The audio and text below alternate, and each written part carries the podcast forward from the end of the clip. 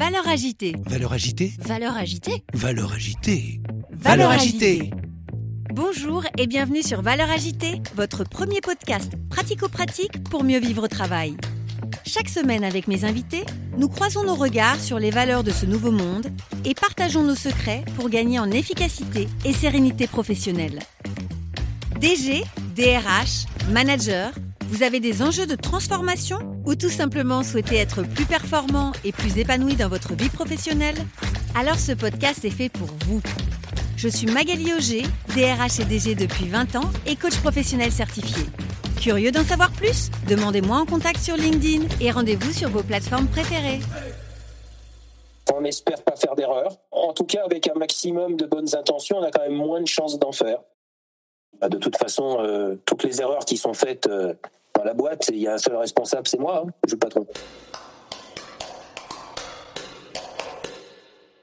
Bonjour et bienvenue sur ce nouvel épisode de Valeurs agitées. Aujourd'hui, à mon micro, j'accueille Michel Claire. Michel Claire est le DG de Médicis, une mutuelle du groupe Malakoff Humanis. Avec Michel, nous allons comprendre comment organiser un déménagement d'entreprise.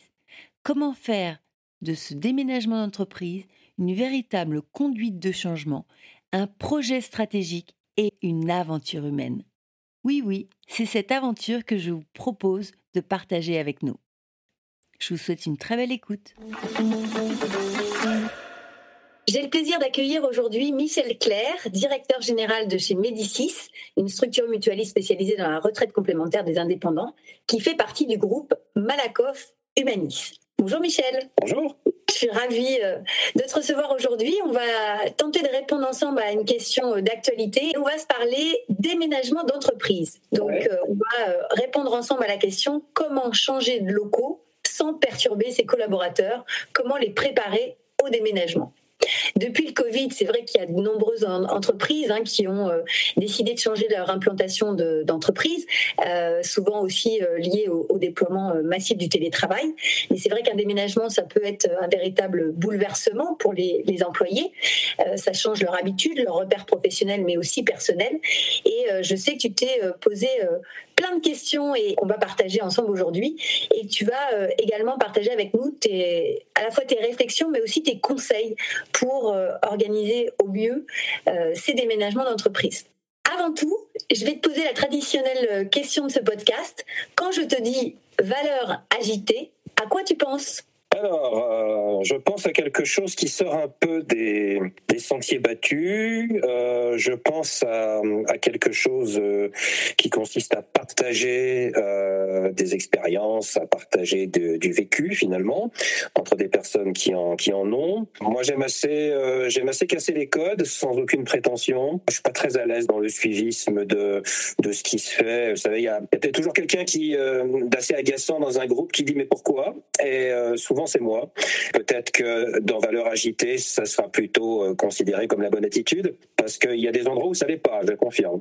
C'est ça, c'est exactement l'idée, c'est euh, d'essayer de bousculer un peu les codes et, quelque part du prêt à penser et euh, s'autoriser la réflexion de fond et se réinterroger sur nos pratiques pour essayer, parce que de toute façon le monde du travail il évolue, c'est aussi essayer de s'y adapter. Merci de t'être prêté à cette première question, ça nous permet de nous mettre un peu en jambes. Et je te propose maintenant de s'intéresser à ta conduite de changement. Je voudrais savoir comment tu as préparé tes salariés au déménagement de ton entreprise. Et la première question que j'ai, c'est qui a pris la décision et pourquoi ce déménagement? Alors, bah, qui prend la décision formellement C'est euh, alors suivant les structures, c'est le, directeur général sachant que dans une mutuelle, euh, comme c'est le cas chez moi, il y a des élus. Donc, euh, je dirais que j'ai porté la problématique au niveau du conseil d'administration de mon président, et on a partagé. Euh, alors, c'était pas une discussion d'une seule fois. Hein. c'est une lente évolution qui d'abord est venue d'une bête problématique très classique, je dirais,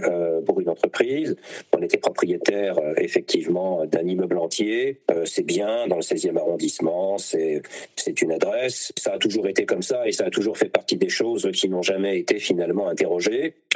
Sauf que, euh, d'abord, euh, c'est bien d'avoir une adresse euh, qui en jette quand on a quasiment aucun public qui vient sur place, donc on peut déjà se poser la question. Et puis deux, dans un monde qui change et avec l'arrivée, chez nous comme ailleurs, assez massive et généralisée du télétravail, ben, je dirais que notre très bel immeuble bourgeois bien cossu est devenu plus ou moins la maison fantôme, une espèce d'attraction qui aurait plus sa place euh, un petit peu plus à l'est de chez nous à Disney euh, que dans le monde de l'entreprise parce que bah, les journées euh, tout seul à un étage, les journées où on a cru entendre, où on ne sait pas trop si truc ou bidule est là aujourd'hui parce qu'on n'a pas forcément les outils pour le tracer, les, les fois où on s'est emmêlé les pieds parce que ah c'était en présentiel, ah je crois que c'était en distanciel.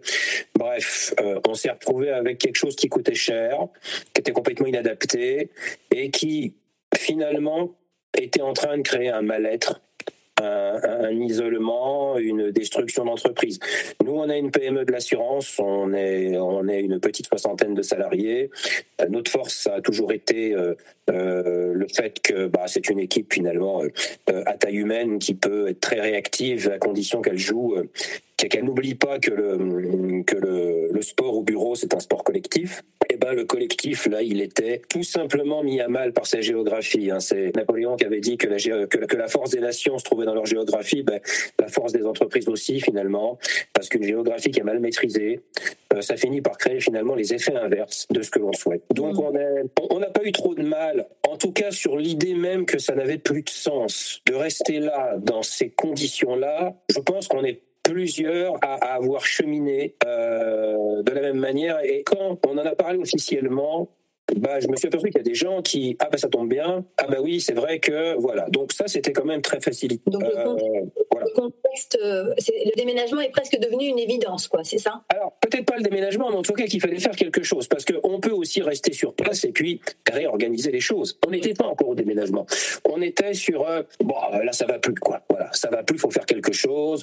On est sur une structure très classique où on avait beaucoup de place on était très à l'aise donc bah, c'est sûr que quand c'est euh, du point de vue coût qu'on regardait ça, c'était déjà un gros problème. Mais ça, ça fait un certain temps qu'on le savait. Et puis au-delà des coûts, parce que les coûts, ça parle pas à tout le monde dans une boîte. Voilà, c'est souvent des problématiques de quelques personnes. Au-delà de ça, c'était malaisant quoi à la fin, parce que oui, ces grands espaces vides, euh, ça finissait par faire une entreprise fantôme. Il y avait des jours où c'était quand même, euh, enfin je ne sais pas, moi, on pouvait être, aller le vendredi après-midi, des fois on n'était même pas 10 sur le site, on avait quand même 5 étages. Donc c'était juste n'importe quoi. Donc nous, il y a un moment donné, on va dire que il faut faire quelque chose, ça n'a pas été compliqué. Là où on revient sur un, vrai projet, des vraies questions, et où on, identifie des, euh, des vrais freins si, si, on n'arrive pas à les lever, ah ben, c'est quand on commence effectivement à proposer des choses. Comment, une fois que la décision elle est prise, une fois que l'évolution des locaux est prise, comment tu t'y es pris? Bon, on, a quand même, je dirais, euh, on a les inconvénients de notre petite taille, mais on a les facilités de notre petite taille. Donc c'est pas très compliqué. Euh, c'est pas pour autant que tout le monde le fait, mais c'est pas très compliqué chez nous. C'est pas très compliqué chez nous, je dirais, de dialoguer et de partager un certain nombre de réflexions, de discussions. Bon, ça a commencé à infuser.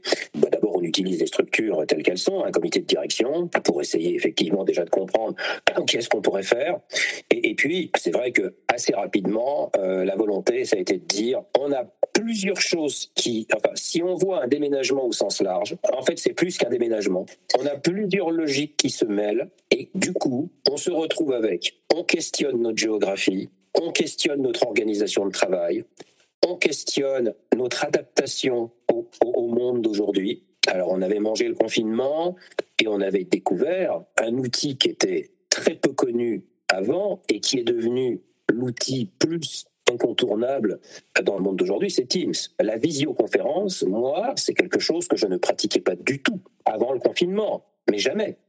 Euh, et comme tout le monde, on s'est finalement très vite adapté. Euh, c'est ça qui est toujours euh, encourageant chez l'être humain. Quand on n'a pas le choix, en tout cas, on est capable de faire des choses qu'on n'aurait jamais réussi, même à semi-négocier, si on n'était pas sous contrainte. parce que là, sinon, on ne peut plus travailler. Donc, effectivement, on a vu l'évolution des outils. Et on s'est dit, attends, c'est un projet global, c'est un projet d'entreprise. Euh, parce que euh, la géographie, l'organisation informatique, les outils, la manière de travailler, ça fait quand même beaucoup de choses. Et on s'est dit, attends, si, si on remue tout ça et qu'on essaye de faire passer ça sous un simple déménagement, euh, bah finalement, ça va, ça va nous péter à la figure parce que c'est beaucoup plus qu'un simple déménagement. En quoi c'est plus qu'un simple déménagement? Alors, on aurait été déjà une entreprise avec une activité peut-être un peu plus start-up ou dans des métiers qui sont, qui sont plus euh, récents ou plus up-to-date, où on aurait, par exemple, pas eu la révolution euh, euh, du, du nomadisme informatique à achever j'aurais peut-être pas dit ça. Mais nous, on était dans notre immeuble classique, avec nos bureaux individuels classiques. On avait accéléré le fait que tout le monde ait un PC portable au début du confinement parce que sinon c'était pas possible de mettre tous les salariés au télétravail. Mais pour autant, on avait toujours des tours et des écrans au bureau. Bref, c'était plus cohérent du tout. Euh, à la fin, euh, c'était plus euh, le DSI. il disait mais moi je suis plus DSI, je gère un magasin d'artis ici. C'est finalement il y a des gens qui sont suréquipés. Alors il y en a qui utilisent leur téléphone portable pour faire ça, d'autres ils ont un PC portable mais ils l'utilisent pas. en tout cas pas pour faire ça. Il y en a qui préfèrent utiliser un PC fixe. Bref, finalement chacun faisait ce qu'il voulait avec une pléthore de matériel de générations différentes qui finalement n'étaient pas tous capables de bien euh, dialoguer entre eux. Donc nous, on a eu en même temps ce virage à prendre en disant on va partir d'une feuille blanche et on va en profiter aussi, dessiner, expliquer, convenir de la manière dont on va travailler et avec quels équipements en même temps. Et qui est-ce qui se met autour de la page blanche pour, pour l'écrire, ce projet? Bah, D'abord, moi j'ai proposé, proposé que ce soit un projet d'entreprise. Là aussi, tout le monde ne le fait pas et tout le monde n'a pas forcément les moyens ou l'envie d'investir pour le faire. Moi, j'aime bien confier les choses qui relèvent d'un métier à ceux qui le possèdent si moi j'estime que je ne le possède pas. Je ne suis pas spécialiste de ce genre de projet. Euh, je peux les comprendre intellectuellement, c'est ma responsabilité de les faire bouger, mais pour autant, je n'ai personne dans la maison qui est capable de me traiter ça de manière professionnelle. Tu as été amené à rechercher des ressources externes, c'est ça? Oui, oui, oui. D'abord, j'ai posé des questions autour de moi. Moi, je suis euh, et pourquoi? Donc, et pourquoi, pourquoi, pourquoi? Donc, euh, ben, j'en ai parlé à des collègues, à d'autres entreprises. On peut aller sur certains salons, on peut. Bon, voilà, je veux dire, on est quand même aujourd'hui à une époque où c'est assez facile d'avoir l'information. Donc, déjà, bah, je me suis quand même fait un peu la caisse sur. Euh, alors, comment on fait tout ça Quelles sont les, les, questions importantes Quelles sont les possibilités On est allé visiter. voilà, je suis allé sur le, par exemple, le euh, le showroom Orange, euh, dans leurs euh, nouveaux et superbes locaux sur leur nouveau siège, c'est exceptionnel à voir. Si on veut avoir une idée de l'entreprise de demain, ils ont un étage entier pour le faire. Je suis allé au showroom de Samsung aussi pour avoir des, des, idées sur les écrans. Comme on travaillait avec, avec Xerox pour les copieurs et que Xerox avait aussi des solutions, on est allé chez eux. Quand on commence à poser des questions, on s'aperçoit que on a déjà plein de prestataires et de partenaires pour lesquels on pense qu'ils ne font que ça. Par exemple, Xerox ne, fait que des copieurs, mais pas du tout. Euh, bien entendu, ce sont des entreprises qui font beaucoup d'autres choses et qui nous montrent des possibles. Donc on s'est documenté. Ça n'a pas pris trois ans. On s'est documenté. Et à partir de là, on a défini une méthode. Et ça, on l'a défini ensemble. Je veux dire, euh, en comité de direction, on a discuté entre nous et on a défini une méthode.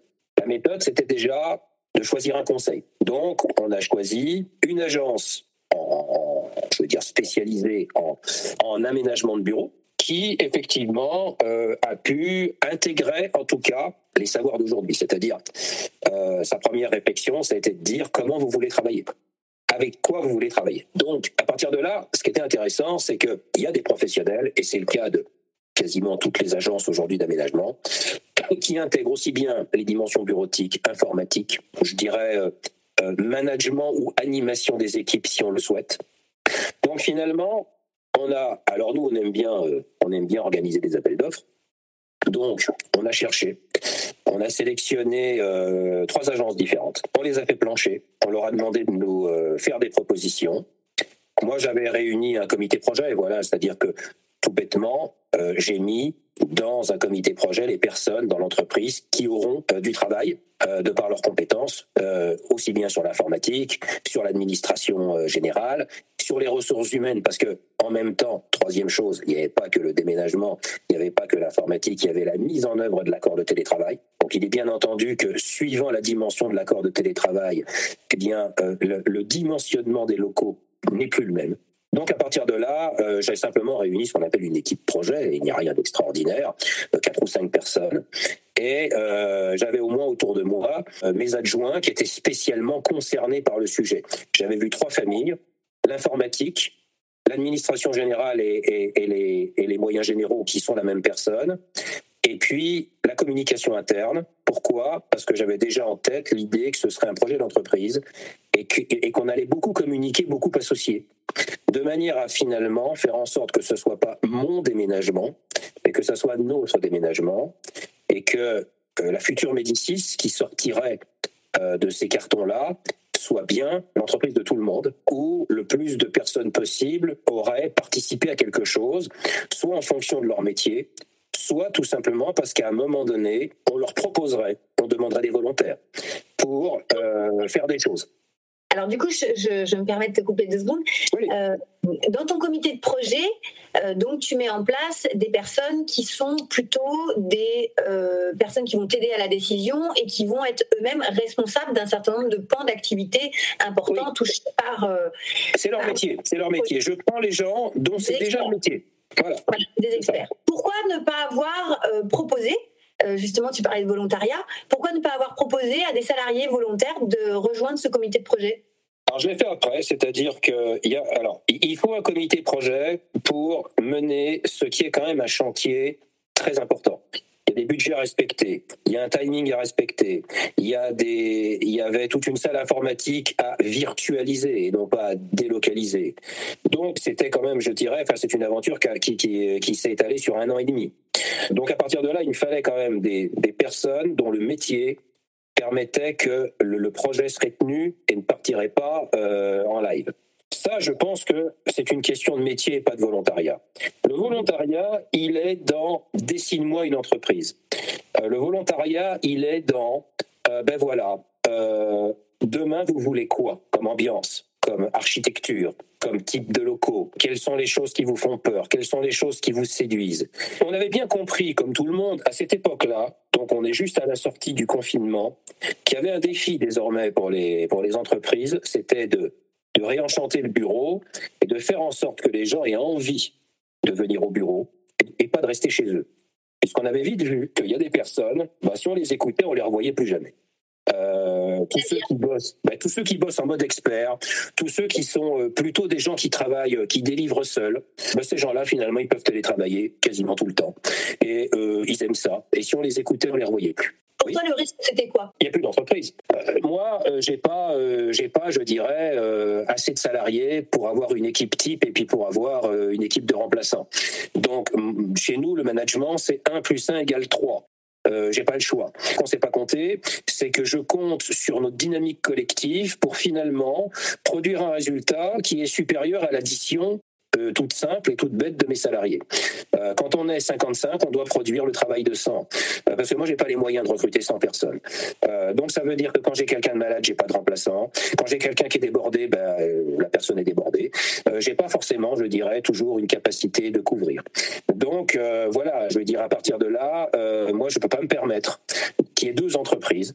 Au bureau, les gens qui sont contents de venir parce que chez eux, ils ont une tête comme une pastèque et, qui télétravaillent mal ou qu'ils en ont marre et qu'ils ont envie de sortir de chez eux.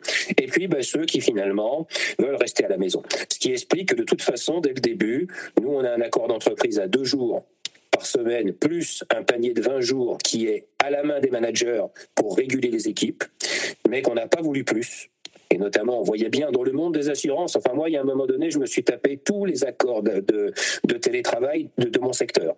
J'en ai examiné 26. La plupart sont des grands groupes, la plupart sont à 4 jours par semaine. Eh bien, moi, je peux pas. Une PME à 4 jours par semaine, elle est morte. Voilà, c'est tout. Moi, ma seule force, c'est que c'est petit et rapide. C'est petit et réactif. Je vois vraiment pas comment on peut être réactif si on ne se voit pas raisonnablement pour réfléchir ensemble, pour partager ensemble. Euh, simplement, il faut une bonne organisation, c'est-à-dire que des réflexions solitaires ou des tâches de production, ça peut se faire parfaitement bien en télétravail, mais il y a un certain nombre de choses qu'il faut faire en présentiel. Donc, du coup, il fallait qu'on crée un cadre qui donne envie de travailler aux gens. Alors, envie de travailler aux gens, ça ne veut pas dire qu'il va y avoir des paniers de fruits et des baby-foot dans tous les coins. Il faut, aussi arrêter de prendre les, salariés pour des, euh, pour des gamins ou pour des abrutis. Ça, fait partie, je dirais, de l'ambiance, on va dire. Ça peut être un élément de signature, mais l'essentiel n'est pas là. L'essentiel, c'est un bureau pour quoi faire. Et, et, là, on avait à la fois des ressorts individuels pour se dire, bon, une fois qu'on avait essayer de regarder si on pouvait réaménager notre immeuble, voire euh, se serrer un peu pour louer une partie. Bon, on s'est rendu compte que c'était un immeuble qui était plutôt fait pour un mono-occupant, donc c'était pas possible, il y avait trop de travaux. Donc là, on s'est dit, on s'en va. Alors déjà, quand on s'en va, on a un certain nombre de déçus tous ceux qui adorent l'immeuble.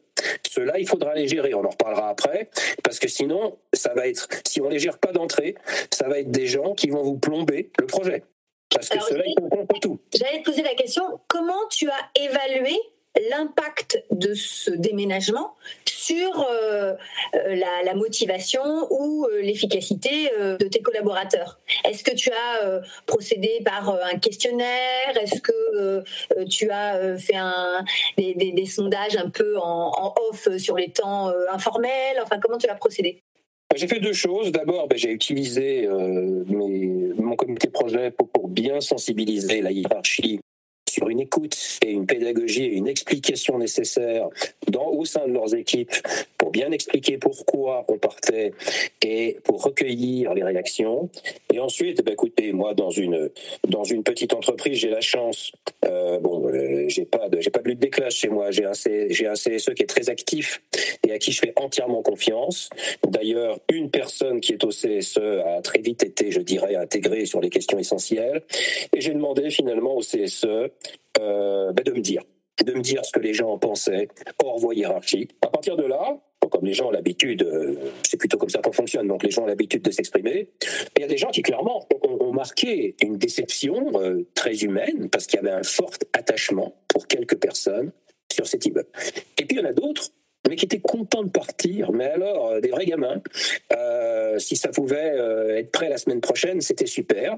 Donc j'avais un mélange d'enthousiasme et puis de gens avec qui il fallait expliquer, dialoguer, voire donner quelques garanties, parce qu'on avait vite identifié ce qui leur faisait peur. Et finalement, ce qui leur faisait peur, c'est que c'était pas qu'un déménagement. C'était quoi les freins ou les, ou les motifs de résistance que tu as pu rencontrer?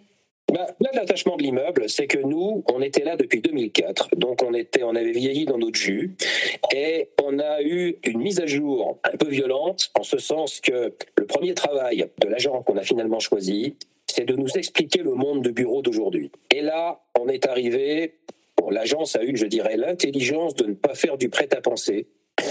Et ça, c'est pas forcément facile à trouver. Mais on est arrivé dans les tendances qui fait qu'une entreprise, ça doit être organisé comme ça, comme ça, comme ça, et pas autrement. Et on est arrivé dans un truc dont tout le monde avait entendu parler mais dont finalement assez peu de personnes savaient exactement ce que c'était, le flex. Et le flex, pour certains, c'est un coup de fouet qu'ils ont pris dans la gueule en disant, là j'avais un bureau de 12 mètres carrés que j'avais éventuellement personnalisé si c'est mon truc, et je vais me retrouver dans une espèce de maison d'abattage où ça va être la course le matin pour avoir la meilleure place, etc. etc. Donc c'est ça qu'ils avaient en tête. Et donc, la première chose qu'on a dû faire, c'est d'abord expliquer que ce serait notre projet et pas un projet à la mode. Et deux, de démystifier le flex et de reprendre les choses du point de vue uniquement de l'expression de nos besoins. Ça a été évidemment le premier travail de l'agence. En disant, attendez, il y a des tas d'organisations possibles. Il y a eu des tas de générations d'organisations. Il n'y en a aucune qui est meilleure qu'une autre. Ça dépend simplement de vous et de ce que vous voulez faire. Ça, c'était quand même un élément de rassurance. Et moi, j'ai donné des garanties en disant que de toute façon, on déciderait que les gens seraient évidemment plus que tenus au courant, ils seraient même associés, puisqu'on a très vite désigné des ambassadeurs sur la base de volontaires, et à qui on a proposé un certain nombre de, missions dans le projet. C'est quoi le rôle d'un ambassadeur? Un ambassadeur, c'est qu'il y a du boulot à faire dans le projet, et qu'on va, notamment sur des sujets que l'on estime un peu sensibles, on va lui proposer de s'en occuper. Alors, on en a d'abord, on a voulu savoir qui était volontaire. Et eh bien, sur 55 salariés, on a eu 15 volontaires. Donc, beaucoup d'ambassadeurs. Ça, c'était déjà une très bonne nouvelle. Ensuite, bon, c'est bien d'avoir des ambassadeurs, mais ils vont faire quoi? Alors, euh, ben, ils l'ont vu finalement. Euh, dès lors qu'on avait eu une expression des besoins, ils ont été au courant de l'expression des besoins. Et, ensuite, on a organisé des réunions de toute façon dans l'entreprise pour expliquer qui ressortait de l'expression des besoins.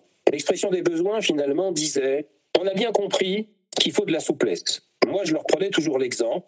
L'entreprise dans laquelle on est, alors je parle de mon ancien immeuble, c'est comme si on avait loué une chambre d'hôtel 30 jours et qu'on n'y était que 15 jours. Vous comprenez bien que c'est pas juste une obsession comptable, c'est du gaspillage. Les mètres carrés doivent être beaucoup mieux utilisés. À partir de là, les mètres carrés ne peuvent plus être privatisés. C'est-à-dire que la notion de bureau avec le nom sur la porte, c'est fini. Ça, ça a été, je dirais, certainement le point, pas le plus compliqué, mais sur lequel il a fallu le plus insister parce que c'est la colonne vertébrale de tout. Si on ne maîtrise pas ça, on ne maîtrise pas la suite. Donc, c'est fini d'avoir un nom sur une porte et on a et c'est fini pour tout le monde. À un moment donné, faut savoir ce qu'on veut. Les projets pour les autres, moi personnellement, j'aime pas beaucoup. Euh, je suis pas un professionnel du management. Moi, j'ai toujours raisonné finalement comme un parent en tant que patron, c'est de dire si je suis pas exemplaire moi-même de ce que je demande aux autres, ben, je vois pas trop comment ça va marcher.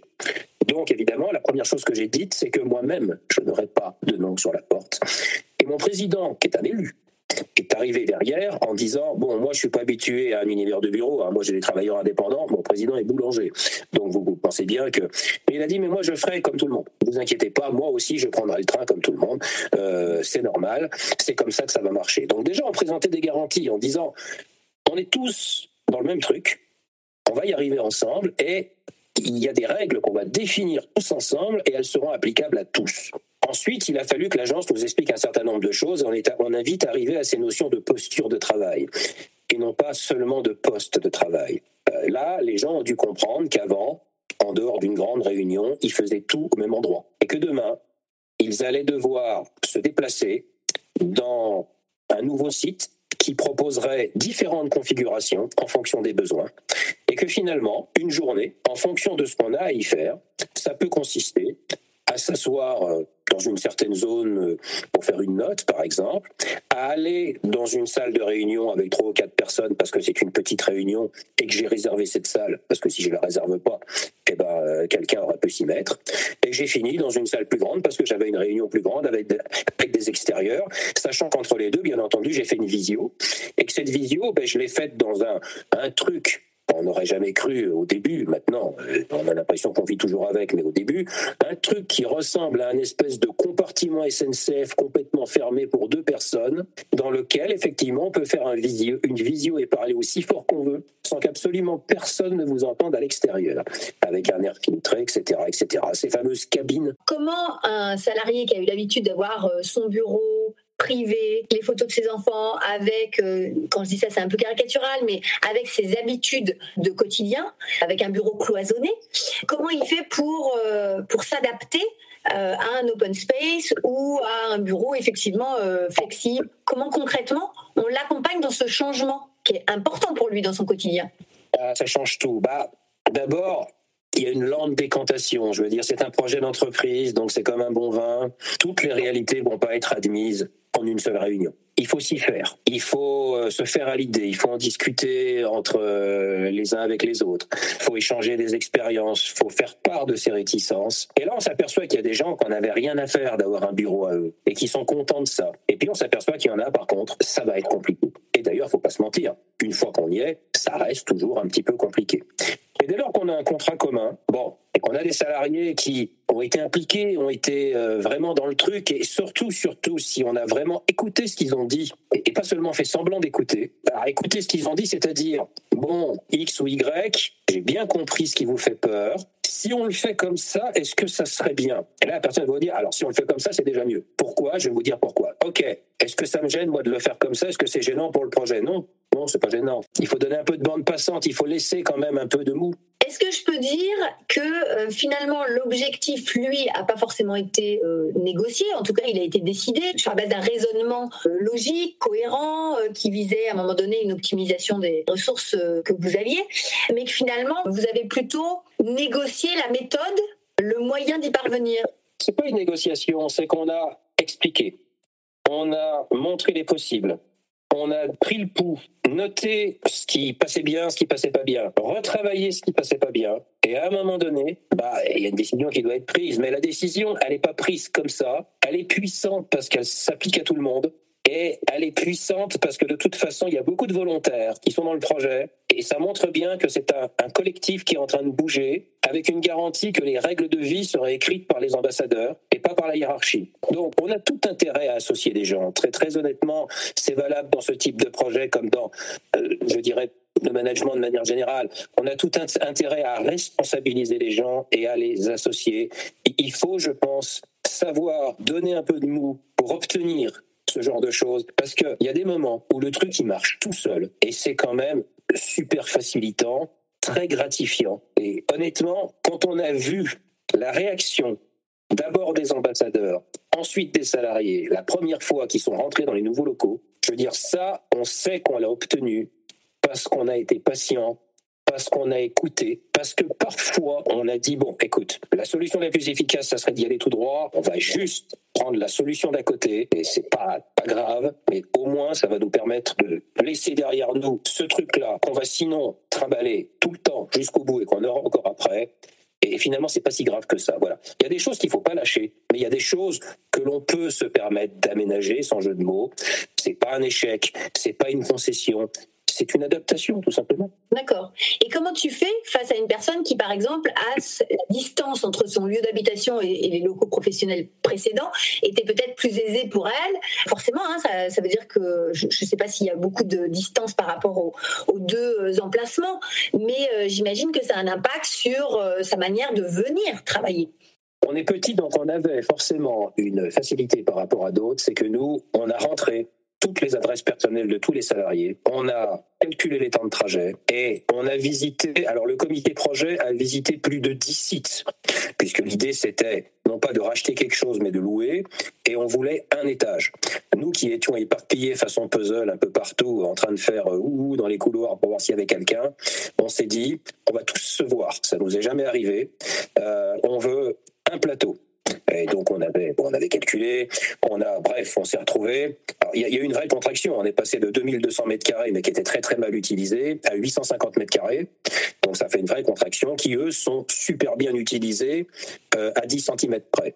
Donc du coup, l'idée c'était de ne retenir en finale les deux sites qui cochaient toutes les cases euh, sur ce qui avait été exprimé. Et l'une de ces cases était de ne pas modifier de plus de 20% le temps de trajet. Déjà, la première crainte des salariés, ça aurait été de sortir de Paris. Mm. Moi, je leur ai dit, l'entreprise peut faire l'effort de payer un loyer parisien à condition qu'on soit bon sur la réduction des mètres carrés. Donc c'était très simple. Soit on bosse bien, et surtout les adeptes des bureaux individuels, soit ils comprennent bien qu'on ne pourra pas tout avoir. Voilà, ça c'est une... Ça, je leur ai pas laissé le choix. Ai dit, écoutez, si vous voulez beaucoup de mètres carrés, eh ben, on va être en première couronne, voire pire. Si vous voulez être parisien, qui était évidemment la meilleure solution pour les moyens de transport, dans ces cas-là, il y a une clé de réduction. Pourquoi? Parce que j'avais déterminé un montant maximum de loyer. Donc j'aurais dit, écoutez, c'est pas compliqué, il faut que ça rentre dedans. Il n'y avait pas 36 solutions. Soit c'est beaucoup de mètres carrés, et dans ces cas-là, vous allez loin. Alors, même dans les entreprises où il y a beaucoup d'ambassadeurs, etc., il y a beaucoup de radio lavabo. Hein. Michel a écrit dans tel journal interne que on cherchait un site francilien. Qu'est-ce que ça veut dire un site francilien? Ça y est, tu vas voir, on est à Bobigny ou je sais pas trop où, alors que nous étions Paris 16, hein, entre Yenna et Kléber tu vas voir, c'est ça. Alors, n'importe quoi, c'était pas le sujet. Mais en tout cas, j'avais une clé qui était très confortable pour moi en tant que patron, c'était de dire, écoutez, soit c'est la localisation, soit les mètres carrés. Et de toute façon, ça peut pas être les deux, parce que ça rentre pas dans le prix. Et bien là, j'ai eu quand même un net, net mouvement d'accélération sur la localisation. Donc du coup, j'ai pu obtenir des clés de réduction de mètres carrés, qui fait qu'il fallait être efficace sur les espaces. Alors à partir de là, ben, c'est sûr que on a vite fait la peau à presque tous les bureaux individuels, pas tous.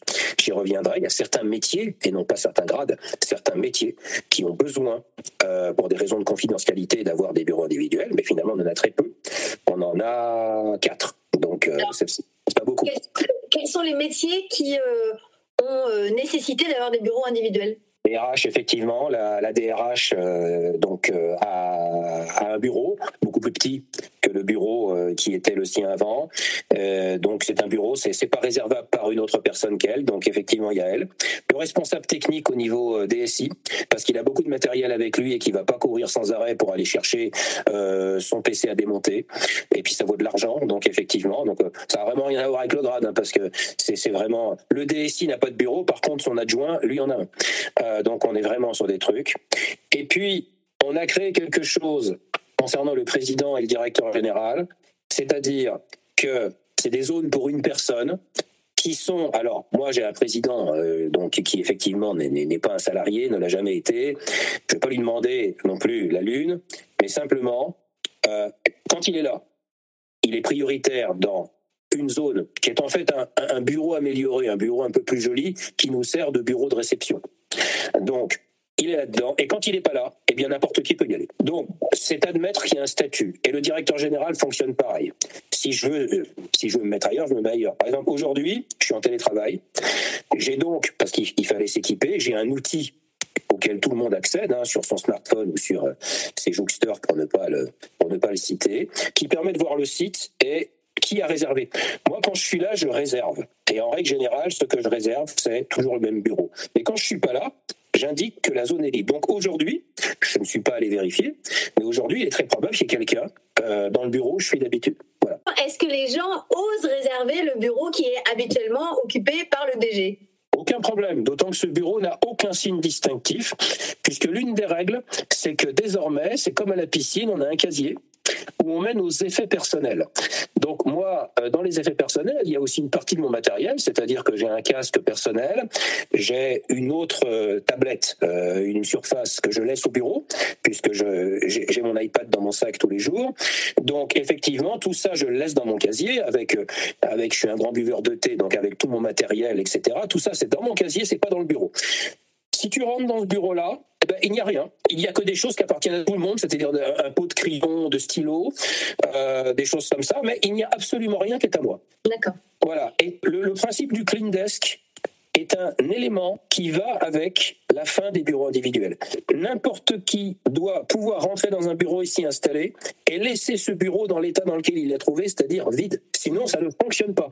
Et euh, qu'est-ce que tu réponds à un salarié qui pourrait se dire, euh, ben, finalement, on devient des numéros, on devient, euh, tout ça est très aseptisé et, et finalement, on n'est plus vraiment reconnu pour la personne qu'on est? Oh, c'est pas aseptisé du tout. Il faudrait que tu vois les locaux. Je veux dire, honnêtement, l'intérêt aussi, c'est de pouvoir faire des locaux très sympas, très accueillants, avec des tas de zones de, je dirais, d'animation, des tas de zones de confort, des canapés, euh, des tas d'événements qui désormais sont facilement partagés. Quand on met des règles de vie qui consistent à vouloir absolument le plus possible regrouper les gens, c'est ce qu'on a fait. Eh bien, euh, forcément, il faut donner des, des, des gages en face. Moi, euh, les ambassadeurs ont proposé qu'il soit interdit qu'il y ait des machines à café partout, ce qu'on faisait avant dans les bureaux individuels, parce que sinon c'est le bazar. Là, ça veut dire que c'est les gens qui amenaient leurs capsules de café, tout ça. Ben, D'accord. Donc moi, en contrepartie, je finance les équipements et j'offre le café à tout le monde. Ça, c'est des choses que je ne faisais pas avant. Donc c'est très accueillant. Euh, très honnêtement, euh, il y a des tas d'endroits où les gens se mettent et c'est très drôle de voir comme les gens s'approprient très vite les locaux. Il y a des gens qui s'amènent avec leur portable et qui bossent dans qu'on appelle la cuisine. elle est pas mal la cuisine. Il euh, y a des gens qui sont au fond d'un canapé parce qu'ils ont reçu quelqu'un d'extérieur et ils discutent là-bas. Ils sont juste en train de faire une réunion. Il y a des gens qui sont dans une silent zone parce que ils ont euh, donc une zone où on prend pas, enfin, de toute façon on prend nulle part les appels, il y a des cabines pour ça. Euh, donc à un endroit simplement où euh, on fait pas de bruit du tout parce que c'est pour les gens qui ont besoin euh, d'être au calme et d'écrire pendant deux heures par exemple, etc., etc. On n'a pas besoin finalement de leur dire trop faites ci, faites ça. On leur rappelle rapidement les règles communes que tout le monde a acceptées. Si elles ne sont pas respectées, c'est normal. Mais autrement, il faut laisser faire les gens. Et très, très honnêtement, il y a une appropriation ultra rapide. Et il y a des modes d'utilisation qui sont, que finalement, on ne les avait même pas imaginés quand on a défini les conditions de vie. Parce que bah, les gens sont aussi astucieux et on s'aperçoit que c'est plus simple de faire comme ça. Ce sont leurs locaux. Parce qu'on leur a bien fait comprendre que c'était à eux, et, c'est vrai puisqu'ils ont participé au choix, aux ambiances, aux couleurs, à la disposition. Tout ça a été collectivisé et ça m'a pas coûté plus cher. Comment s'est organisé euh, l'aménagement C'est-à-dire qui a décidé de l'aménagement des locaux euh, tels qu'ils sont Alors, on a le comité projet, c'est celui qui bosse sur tout le projet dans toutes ses, euh, ses caractéristiques. Donc, c'est ce petit groupe du début qui s'est visité tous les sites, qui, on avait dit, a sélectionné les deux meilleurs, qui eux ensuite étaient vus par tout le monde. On a demandé l'avis de tout le monde. Et ensuite, même chose, il s'est tapé toutes les variantes d'aménagement possibles. Parce que bon, il y a des endroits. Alors d'abord, il fallait choisir l'architecture. Ce qui a été choisi, c'est du flex par territoire. C'est-à-dire que chaque direction a sa zone, mais à l'intérieur de la zone, il n'y a pas de place réservée. Il faut simplement dire je suis là, puis aujourd'hui je me suis mis là, aujourd'hui je me suis mis là, aujourd'hui je me suis mis là. Quand une zone est pleine, s'il y a de la place dans une autre zone, on sort de la zone. Encore une fois, il n'y a pas de mur de Berlin à l'intérieur. Et puis ensuite, il y a toutes les zones communes qui ne sont pas réservables, euh, qui sont des zones qui sont aussi bien des zones de détente que des zones de travail. Ça, c'est ce qui a été choisi. Donc, proposition du comité projet d'abord au comité de direction, qui lui regarde plutôt les contraintes techniques. Euh, ça rentre bien dans les cadres, c'est bien dans le budget qu'on avait dit, bon, il n'y a pas de problème. J'ai des élus, il faut pas les oublier. Donc à un moment donné, il faut quand même que je montre aux élus, euh, même si c'est pas eux qui vont y travailler, ce que ça donne.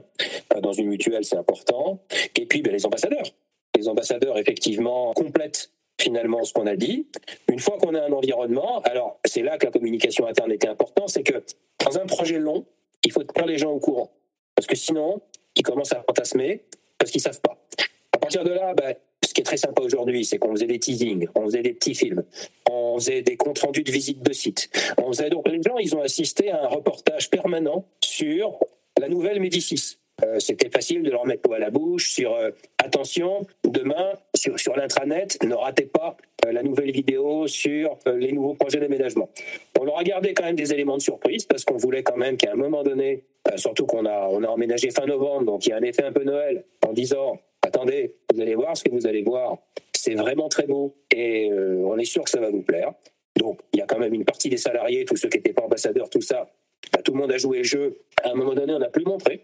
Il y a eu, euh, en fait, euh, on n'a plus montré à partir d'octobre, parce qu'en octobre-novembre, on a aménagé l'étage. Donc là, on n'a plus montré.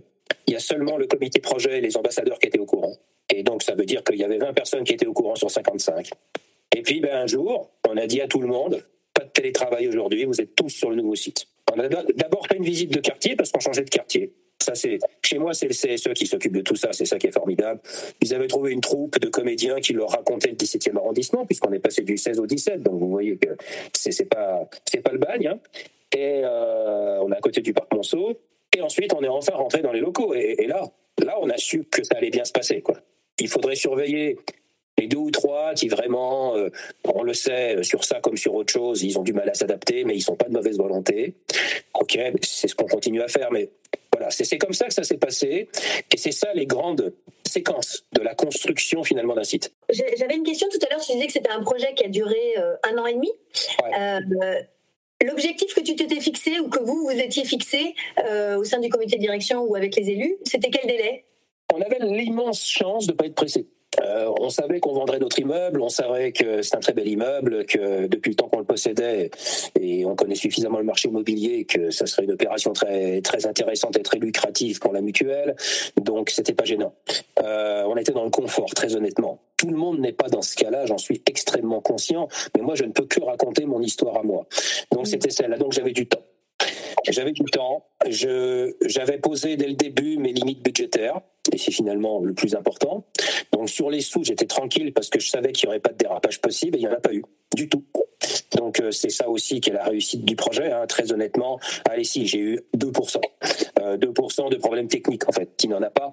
Mais voilà, en dehors de ça, on n'a absolument pas dérivé, mais j'avais du temps à un moment donné, il a fallu quand même choisir une période qui correspondrait au, rythme professionnel d'une d'une assurance comme la nôtre. Donc il ne faut pas sortir. Bon, évidemment, euh, on arrive en novembre, déjà ça grasse un petit peu sur euh, tous les tous les gens du chiffre. Il fallait pas sortir en clôture comptable. Il fallait pas aménager en clôture comptable, tout ça. Un déménagement quand on est depuis 20 ans au même endroit, c'est une sacrée aventure. On en a profité pour faire, euh, je, je dirais vraiment, un tri euh, énorme. L'idée, c'était clairement de ne pas amener des trucs qui ne servaient à rien dans un endroit où on aurait beaucoup moins de place. Donc ça aussi, je dirais, quitter un site, c'est un vrai projet dans le projet. Euh, ça, ça a été quand même une phase très importante aussi. À partir de là, ben, les gens ensuite ont fait leur carton sachant qu'il y avait très peu de cartons à la fin. Et, tout ça a été transporté du jour au lendemain sur le nouveau site. Et, on a eu, alors voilà, une dérive, une seule, on a eu 15 jours où on a dû mettre effectivement les, gens en télétravail. Pourquoi? Tout simplement parce que Orange ne peut pas travailler plus vite que la lumière et on n'avait pas d'internet sur le site. Donc seuls les gens qui avaient un téléphone professionnel, donc qui pouvaient faire un partage de connexion, étaient sur le site. Donc tout le comité de direction par exemple. Donc, nous on a été tout de suite sur le site. Mais il y a eu 15 jours où ensuite on a dit aux salariés c'est bon, on a enfin de quoi travailler comme il faut, donc, donc vous pouvez venir. Et, et, début décembre, donc début décembre 2022, euh, tout le monde est arrivé. Et est-ce qu'il euh, y a eu un travail de, numérisation ou de, on va dire, de gestion électronique des documents en parallèle de ce projet? Alors on a une JET depuis longtemps. Le problème, c'était pas ça. Le problème, c'était par contre qu'il nous restait dans les stocks beaucoup de documents qui correspondaient à l'avant-GED, donc des vieux nanars. Et avec RGPD, euh, on se doute bien qu'on avait aussi une superbe occasion de terminer parce que les flux, ils étaient RGPDisés euh, sans problème, et les stocks, il valait mieux, je dirais, que la CNIL ne vienne pas tout de suite. Donc, le déménagement est une superbe occasion pour achever la mise aux normes réglementaires, et, et, on s'en est pas privé. Euh, donc, à partir de là, effectivement, c'est pour ça que je dis que le déménagement, quand on est une entreprise, quand on est assureur, c'est une sacrée aventure, surtout quand on est là depuis longtemps. Ça a été un très, très gros travail d'en finir avec un site pour arriver, pas les mains dans les poches, mais presque sur le nouveau site où finalement, on avait peut-être 10% de ce qu'on avait avant. Vous dites que vous avez été accompagné, euh, donc j'ai compris que c'était un accompagnement euh, plutôt sur le volet euh, aménagement des locaux, un, volet très technique. Est-ce que vous avez eu aussi un accompagnement sur justement la question de la conduite du changement, l'accompagnement des équipes, le volet plus, on va dire, humain, qui va travailler sur les aspects psychologiques? Alors, je le disais tout à l'heure, aujourd'hui d'aménagement ont très bien compris et ils sont clairement remontés très, très, je dirais, à la source, ont très bien compris que l'aménagement aujourd'hui pour une entreprise c'est une dimension globale. Donc elle propose tout. Elle propose de la conduite de changement, elle propose de l'aménagement technique et c'est à nous de choisir. Donc on a choisi partout, on a choisi d'internaliser les choses qu'on avait le sentiment de savoir faire ou qu'on avait envie de faire parce que il faut pas se priver aussi. Le projet d'entreprise c'est une question d'envie. C'est pas une faute professionnelle de se faire plaisir. Faut pas non plus prendre des risques inconsidérés, mais il y a des choses qu'on avait envie de faire, notamment, notamment en communication interne. Et puis il y a des choses où justement quand c'était faire prendre conscience aux gens, où là il fallait absolument qu'on s'appuie sur une expertise externe. Donc faire comprendre ce que sont devenus des bureaux d'entreprise aujourd'hui, on s'est appuyé sur une expertise externe. Il fallait qu'on fasse atterrir tout le monde sur ce qui s'était passé pendant 20 ans. Et là, faut le manger quand même le truc, hein, parce qu'effectivement, c'est plus du tout la même chose. C'est là qu'on s'est notamment approprié, parce qu'on l'a démystifié, la notion de flex qui faisait peur à tout le monde au début parce que encore une fois elle était mal maîtrisée. Et encore une fois parce qu'elle n'a pas été présentée dans le cadre d'une bien-pensance mais elle a été présentée comme un outil parmi d'autres. C'est tout. Et de fait donc choisir un taux de flex c'est bah, forcément dire et accepter que tout le monde ne peut pas être sur le site en même temps, tout simplement parce qu'il n'y a plus autant. Alors, il y a suffisamment de postures de travail, mais il y a moins de postes. C'est-à-dire qu'une posture de travail, c'est par exemple quelqu'un qui va se mettre dans une salle de réunion s'il y a trop, euh, si tous les postes sont occupés.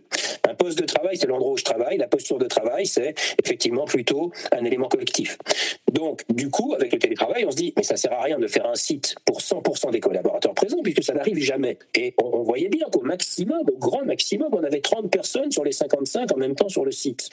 Ils étaient plus nombreux quand on leur demandait de venir. Mais autrement, c'était notre maximum, et qu'il y avait même des fois où il y en avait 10. Donc nous, on a pris un flex à 0,7, ce qui est un flex très confortable.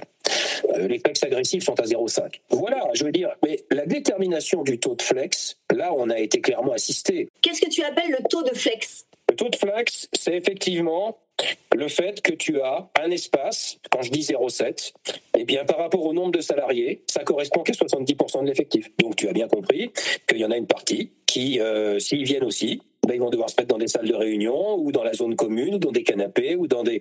Euh, voilà. C'est simplement prendre, en, euh, je veux dire, dimensionner ce que tu proposes comme locaux à la pratique de télétravail et à la réalité du présentiel d'une équipe. Donc, tu as différents taux de flex plus ou moins agressif. Nous, on avait la chance de pouvoir le choisir. On a pratiqué une vraie réduction, mais une réduction qui aurait pu être beaucoup plus agressive. On ne l'a pas fait. Donc, euh, du coup, il faut être, comme on n'avait pas pour autant plus de mètres carrés, il faut être d'autant plus ingénieux dans l'aménagement. Et c'est là qu'on a absolument besoin de professionnels. Donc il est bien entendu que toute cette phase-là, c'est un travail d'architecte. Et ce sont les architectes de l'agence qui nous proposaient en permanence des configurations en disant alors par rapport à ça, on pourrait tourner comme ça. Là, on pourrait faire une zone à 4. Là, on pourrait faire une zone à 2. On va rajouter une cabine ici parce que, d'après ce que j'ai compris, ça va être le territoire de telle direction. Il y a quand même pas mal de gens qui ont des coups de fil. Il faut pas qu'ils fassent 50 euh, mètres pour aller passer leur coup de fil. Donc là, il va juste se lever, aller s'enfermer dans le machin qui est juste à côté. Il pourra brailler tout ce qu'il veut en passant son coup de fil. Personne va l'entendre. Et ensuite, il va revenir euh, refaire ce qu'il faisait. Donc il fallait sans arrêt rechanger les trucs. Je ne sais pas combien de versions de, de cet étage on a vu. Une bonne trentaine je pense, une bonne trentaine. À un moment donné, on s'est dit on touche plus rien parce que ça semblait fonctionner dans tous les sens. Et justement, c'est effectivement euh, jusqu'où on va dans l'aménagement, dans l'ajustement, et, à quel moment on se dit bon bah stop, on, arrête là. Ah, ça peut aller loin, ça peut aller loin parce que d'abord, il y a des trucs super sympas qui sont proposés aujourd'hui. Euh, c'est là qu'il faut aller sur les showrooms. C'est exceptionnel. On ne se rend pas compte à quel point la technologie va vite et on pensait qu'on était moderne, mais on est complètement, je vais dire, euh, dépassé quand on voit des lumières qui s'allument et qui s'éteignent automatiquement et qui font passer le Wi-Fi en même temps. Voilà, moi je savais même pas que le Wi-Fi pouvait passer par la lumière. Euh, mais du coup, il y a des trucs qui sont rigolos. C'est bien d'avoir son portable qui est connecté à la lumière, sauf que quand on fout son portable dans sa poche, il n'y a plus de lumière. Donc il n'y a plus d'internet, sauf que etc etc. Donc il y a quand même des petits euh, inconvénients. Mais c'est voilà, il faut, je dirais, avoir des partenaires euh, techniques, technologiques. Enfin, on, peut on a des murs intelligents, on a des paperboards intelligents. Il, faut prendre la dimension de ce que la technologie propose. Il ne faut pas non plus, euh, enfin c'est pas la liste du Père Noël. Il ne faut pas acheter des trucs qui nous serviront pas. D'abord parce que ça coûte cher et puis ensuite à la fin ça sert à rien. Euh, moi j'ai vu des tapisseries intelligentes, enfin des peintures intelligentes. On écrit sur les murs. si c'est ton truc, tu écris sur les murs hein, euh, avec ton écriture et puis à un moment donné tu appuies sur euh, l'endroit où te dit d'appuyer, en fait, c'est le, c'est le bouton on, et ça envoie ça sur, sur ta messagerie, euh, puisque tu avais rentré ton adresse dessus. Euh, si tu veux, tu peux travailler comme ça. S'il y a des gens qui ont envie de travailler les pieds en l'air, la tête en bas, c'est leur problème, c'est possible, etc., etc., etc. Donc, il, faut trouver ce qui est son truc, ce qui est notre truc, voilà. Et, et ça, c'est pas si facile parce que faut déjà prendre en compte tout ce qui existe, et tout le monde n'a pas la tête dans la tech toute la journée. Et ensuite, il faut faire un choix. Alors, on est un peu saoulé quand on rentre d'un showroom, on se dit moi, je sais plus comment il faut travailler, euh, je sais plus comment j'aurai Internet. Euh, voilà, je veux dire, on est dans des. Aujourd'hui, on a que des bureaux techniques. Il n'y a plus une prise de courant sur des plaintes, c'est fini ça. Euh, tout est remonté le long du pied du bureau et on a une petite trappe et on a juste une petite station d'accueil minuscule. C'est là qu'on branche tout, c'est là qu'on a tout d'un seul coup. le courant, l'internet, etc., etc. Bon, il faut faire ce genre de choix et ça peut être, ça peut aller bien plus loin. Donc c'est pour une entreprise qui déménage souvent, je pense qu'elle a eu souvent, elle aura été moins dépaysée que nous. Nous, ça fait depuis 2004 qu'on n'avait pas bougé. À un moment où la technologie a énormément évolué et où le nomadisme informatique a fait un bond formidable. Bah, il fallait vraiment qu'on prenne la dimension du monde extérieur. Et comment tu fais pour t'assurer que l'évolution, on va dire le rythme d'évolution de la technologie, elle soit raccord avec l'évolution du rythme humain, qui est quand même beaucoup moins rapide que la technologie? Alors, on est quand même sur une technologie facilitante. C'est-à-dire que grosso modo, le message aujourd'hui, c'est de dire t'as rien à faire. Tu rentres avec ton PC portable, t'es déjà connecté. Voilà, il t'a reconnu. Donc euh, c'est bon. Voilà. Alors à moins d'être parano des ondes et des et des traces que tu peux laisser à droite ou à gauche. À ça, il faut aussi penser qu'un Wi-Fi ça laisse des traces. Hein. donc euh, l'utilisation personnelle, c'est dans le règlement intérieur, on le dit, mais enfin bon, faut pas l'oublier. Donc déjà, t'arrives, t'as rien à faire. Tu t'assois où tu veux. T'as un territoire, tu peux te mettre à l'extérieur, tu peux travailler comme ci, comme ça. Euh, t'as envie de bruit, t'as pas envie de bruit, t'as envie de voir les gens, t'as pas envie de voir les gens. C'est quand même très facilitant. Donc ça, je pense que le problème de la technologie pour quelqu'un qui aurait un petit peu de mal à s'adapter, c'est de passer de son poste fixe à un, tout petit portable et de se dire non mais attends c'est pas grave d'avoir un tout petit portable parce que de toute façon pour prendre des notes c'est pas grave. Bah oui mais moi je fais des PowerPoint. Mais pourquoi tu le fais sur ton tout petit portable si, si tu as un PowerPoint à faire? Eh ben écoute tu as des grands écrans là. Tu connectes ton portable au grand écran et tu vas voir que ta, ta souris quand tu la bouges sur ton petit portable elle se réplique sur le grand écran. Et c'est sur le grand écran que tu vas pouvoir faire ton PowerPoint. Euh, donc c'est plus ça la difficulté. C'est de comprendre comment je dois travailler maintenant pour faire mes différentes tâches. Parce qu'avant je faisais tout au même endroit généralement que le même outil. Et bien ça, c'est fini. Et est-ce que tu as, euh, est-ce que vous avez du coup euh, mis en place des systèmes de, formation pour développer les compétences euh, techniques, informatiques de tes collaborateurs? Alors oui, déjà, quand on prend en main euh, quelque chose de nouveau, il faut absolument déjà euh, qu'il y ait des formations. Alors ces formations, elles sont soit internes ou externes, ça dépend. Sur certains matériels, c'est devenu tellement simple que très honnêtement, euh, les gars d'Orange, par exemple, je ne sais pas pourquoi ils viendraient, parce qu'en fait, moi quand j'arrive dans une salle, j'ai un écran avec un câble 3C, le même qui est sur le téléphone portable, si t'as pas un Apple, et, et ben il suffit que je branche le câble 3C sur mon PC portable et tac, tout de suite, j'ai mon bureau qui est sur le grand écran. Il n'y a rien à faire d'autre, donc ça va très vite. Ensuite, tu lances Teams, tu ce que tu veux, tu as ta visio, euh, voilà, point. Il n'y a que ça à faire, c'est très simple. Euh, le son n'est plus un problème, il y a des pieuvres partout au milieu des tables, donc euh, tout est sonorisé en permanence, etc., etc. Donc, quand même, c'est très facilitant. Il y a une prise en main et une assistance, c'est ce qu'on a fait. Mais ben voilà, alors là, par exemple, on a un outil euh, où on a fait des formations. Euh, l'outil Jouxter qui permet effectivement, donc c'est l'outil euh, Where is Ryan? Hein, C'est l'outil de réservation que, que, que moi j'ai sur mon smartphone maintenant, parce que je voulais l'avoir sur mon papa. Donc demain, je veux réserver une salle de réunion. Je vais prendre mon téléphone, je vais aller sur le jour de demain et je vais dire tiens, je vais prendre cette salle. Et, et du coup, elle va arriver sur mon emploi du temps, réservée par Michel Clair.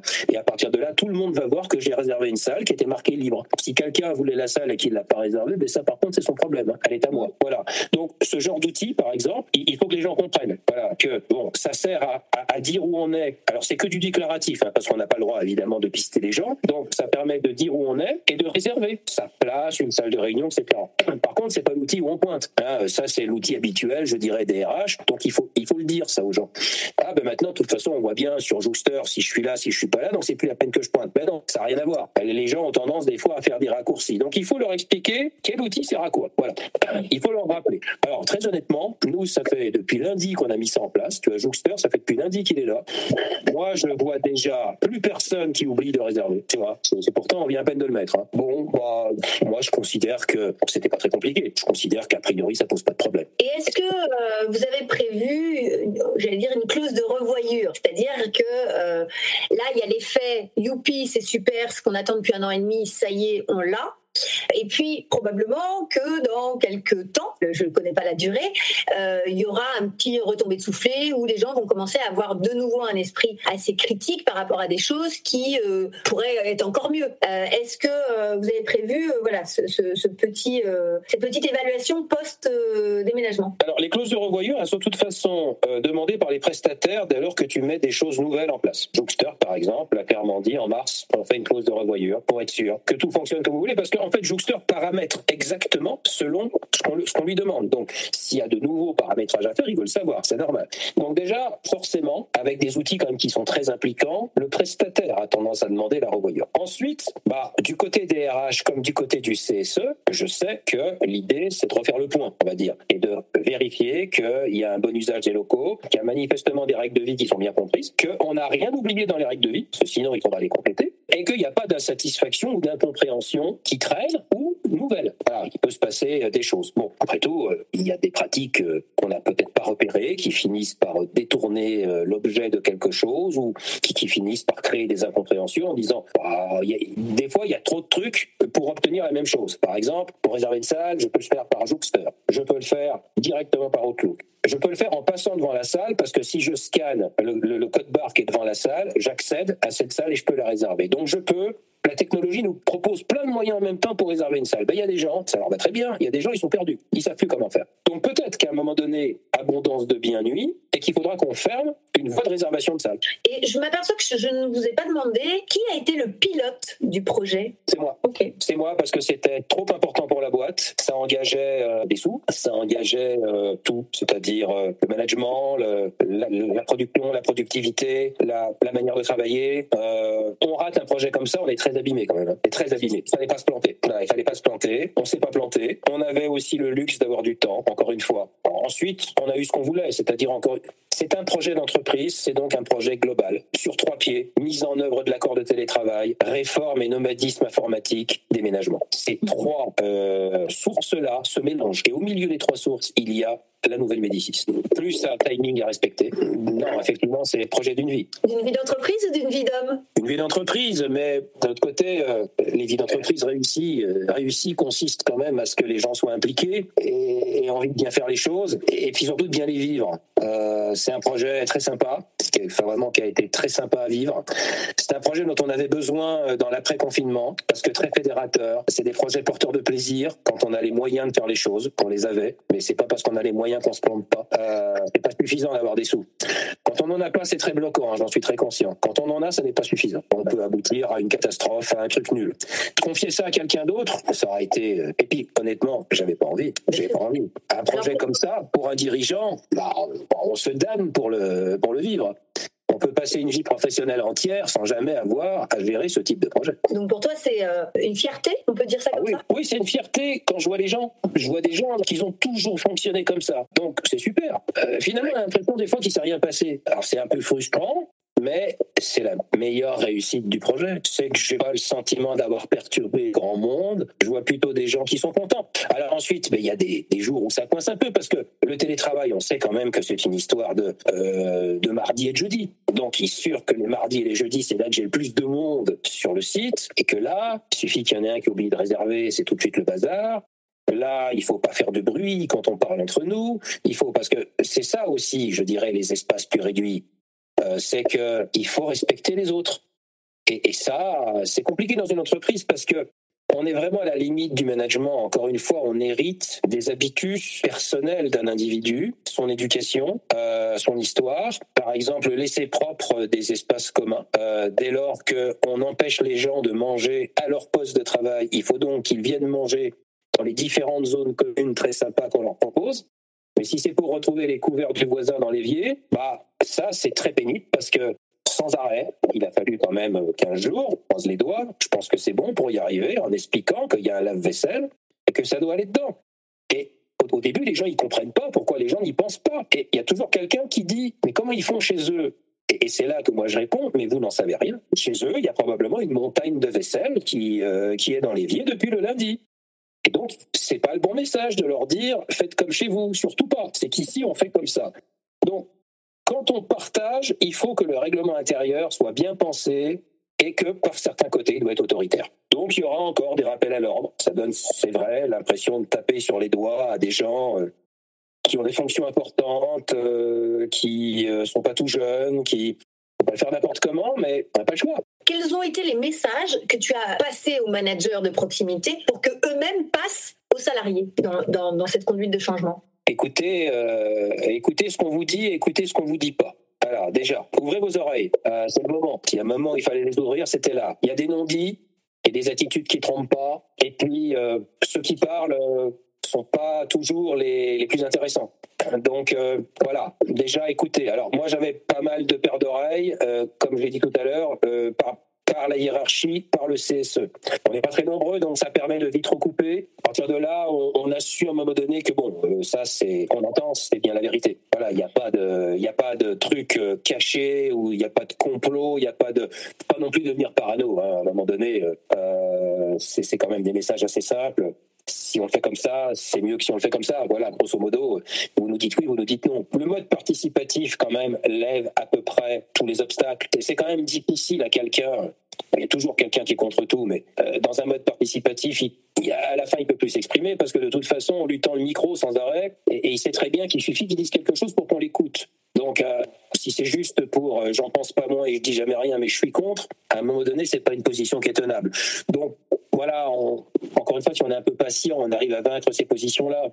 il n'y a, pas de recette miracle. Hein. Encore une fois, tout ce que je dis, c'est des problématiques qui se posent dans le management et dans la vie d'entreprise avec ou sans déménagement. Donc, vous disiez écoutez ce qui est dit et ce qui est non dit et associer, on va dire, associer, impliquer. Euh, euh, écoutez, associer, écoutez, associer, écoutez, associer. Mais je suppose que tous les managers ne sont pas forcément formés à ça, ne sont pas forcément compétents peut-être même dans, cette approche, on va dire, humaine de l'encadrement d'équipe. On a parfois des, personnes qui sont euh, experts techniques et qui ont progressé et parfois même encadrent leurs anciens euh, collègues, mais ils n'ont pas forcément cette, euh, ces compétences ou ces qualités humaines spontanément. Comment vous avez réussi à accompagner les managers?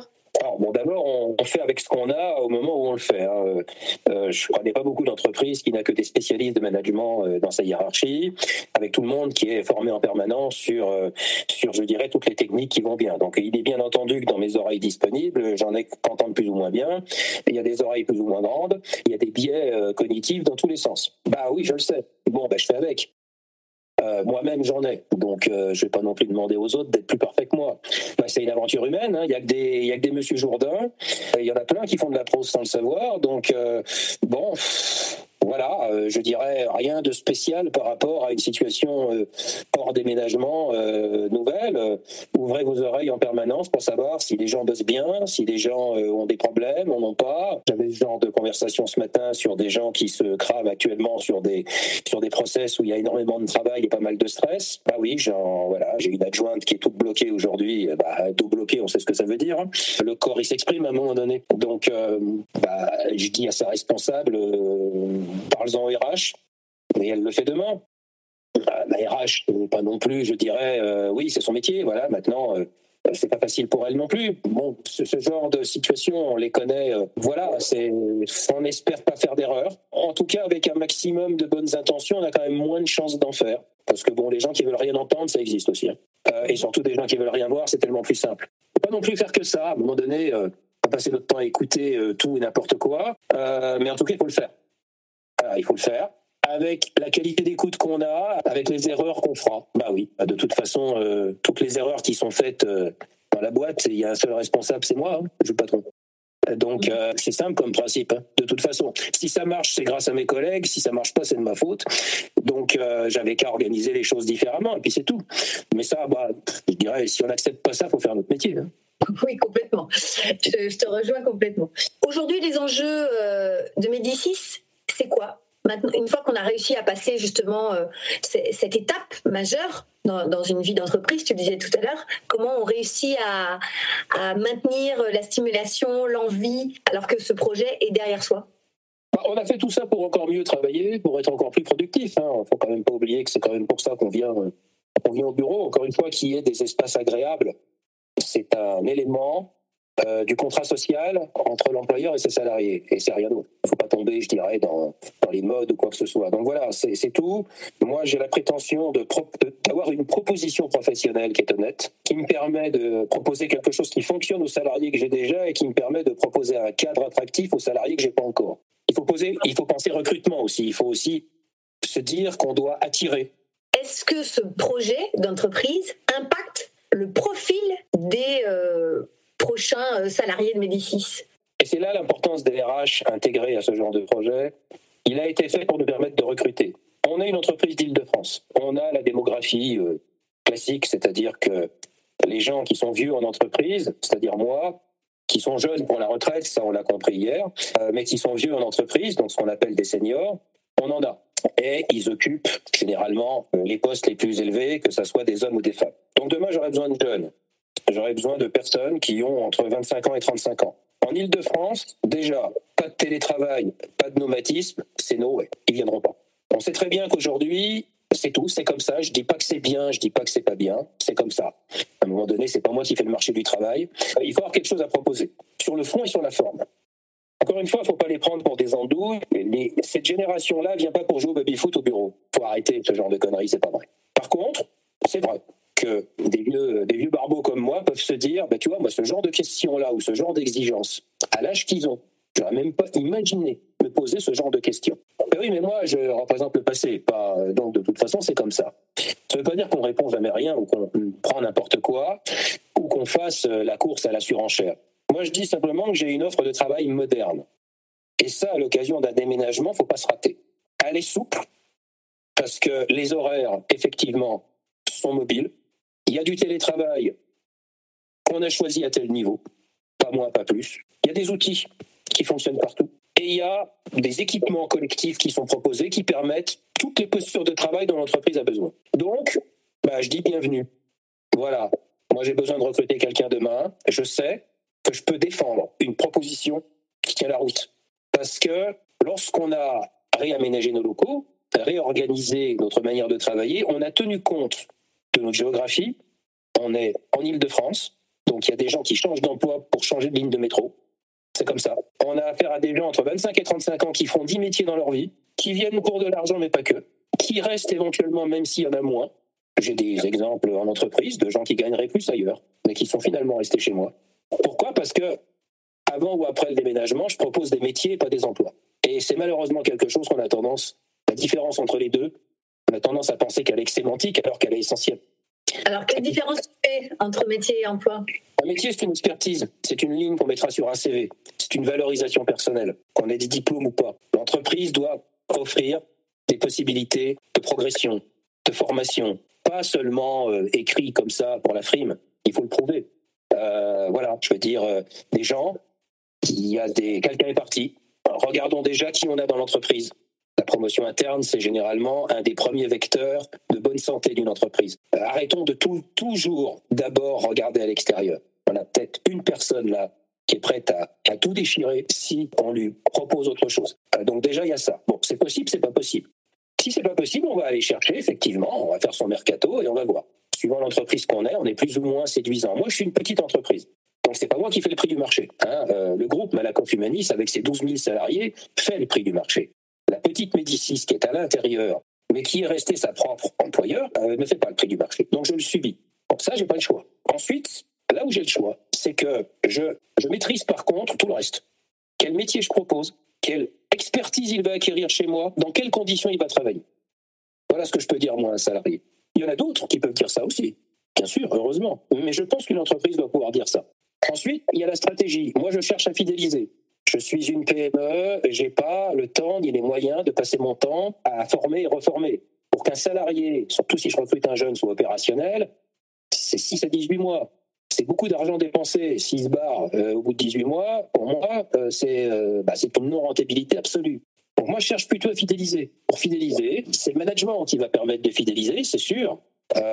des responsabilités, une capacité à écouter, ce qui ne veut pas dire que, encore une fois, les gens qui écoutent doivent décider. les gens attendent de moi ou apprécient peut-être que je les écoute, mais ils attendent surtout que je décide. Et je ne serais pas respecté si je n'étais pas identifié comme un décideur. Bien sûr. Euh, c'est mon métier. Donc moi, je prends des décisions. Je leur dis toujours, je ne fais que ça. Les experts, c'est vous. Moi, je prends 10 décisions. S'il y en a 5 bonnes, 3 potables et 2 pourries, ça ne sera pas une mauvaise journée. Donc c'est comme ça. Je suis pas infaillible, je suis pas, mais c'est c'est la vie d'un patron ça. Je, pense, j'espère qu'ils la comprennent cette réalité. Euh, si j'ai pris une mauvaise décision, c'est peut-être parce que j'étais pas en forme, mais c'est aussi peut-être parce que c'était mal expertisé et qu'on a mal fonctionné ensemble. De toute façon, le responsable, c'est moi, donc il n'y a pas de débat, c'est pas la question. Mais voilà, je veux dire, c'est le management qui permet tout ça. Mais quand on déménage, à cette occasion-là, on se redonne de nouvelles cartouches sur quelles conditions de travail je propose. Aujourd'hui, il faut proposer des choses qui aient du sens, de l'architecture des locaux au contenu du métier. Euh, il y a une GPEC, c'est pas euh, juste un truc euh, d'inventaire de métier qui a été fait un jour par un DRH et qui a pris la poussière depuis. Il y a des, contenus de postes, il y a des nouveaux métiers qui arrivent, il y a des postes qui sont révisés, il y a des voilà, je veux dire, c'est vivant tout ça.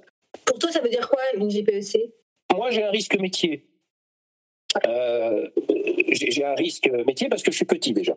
Et donc, moi, j'ai pas de remplaçant. Donc, je suis déjà très fragile là-dessus il faut que j'ai les bons contenus métiers et le bon nombre de métiers pour pouvoir couvrir au minimum tout mon périmètre réglementaire.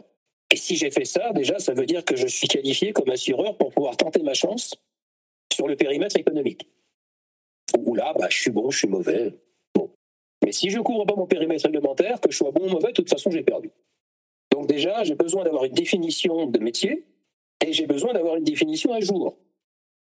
Euh, c'est souvent le problème. Hein. c'est qu'on a fait l'exercice une fois et puis, euh, ah ben dis donc, euh, j'ai encore ce type de métier en rayon. Ben, tu sais que ça fait quand même trois ans qu'on l'a plus. Parce que c'est un métier qu'on avait avant et qu'on a externalisé maintenant. Voilà, c'est ça les problèmes qu'on rencontre généralement. Donc, moi, c'est pas moi qui l'ai fait, mais je sais que, pour moi en tout cas, c'est peut-être pas la bonne définition, je ne sais pas. Pour moi, c'est un référentiel métier à jour qui ensuite me sert pour plein de trucs, notamment euh, doit être raccord avec mes circuits de délégation, avec mes autorisations budgétaires, avec mes délégations de signature, avec etc. etc. Voilà, avec mes contrats de travail, avec euh, bon, voilà. Moi, moi c'est en tout cas c'est comme ça que je la traduis. Mon DRH en parlerait beaucoup mieux que moi. Et c'est comme ça en tout cas qu'on doit la faire vivre. Là, moi, je suis rentré dans un grand groupe, donc j'ai des économies d'échelle j'ai des métiers sur lesquels maintenant je m'appuie sur des expertises du groupe qui me refacturent. Donc j'ai une GPSE à mettre à jour parce que j'ai des choses qui ont disparu chez moi. C'est plus nécessaire. Voilà. Euh, il faudrait quand même pas qu'on, dans trois ans, qu'on retrouve des fiches métiers qui n'existent plus à Médicis depuis un certain temps. ou, alors, il y a toujours le métier, mais ah oui, mais il fait plus tout à fait la même chose. De ça, je vais extraire, par exemple, mes documents qui me servent pour les entretiens individuels. Quand j'ai toute une grille d'évaluation où j'ai des cases à mettre, effectivement, il faut quand même que ça soit sur les bonnes missions. Bien sûr. Sinon, euh, elle va dire euh, Ah, mais Michel, euh, ça c'était mon métier d'il y a trois ans. Ah oui, ah c'est sûr que là, ça va, ça va être moins bien pour faire l'entretien. mais, mais ça, c'est tout bête, mais ça, ça m'est encore arrivé l'année dernière. Bien sûr.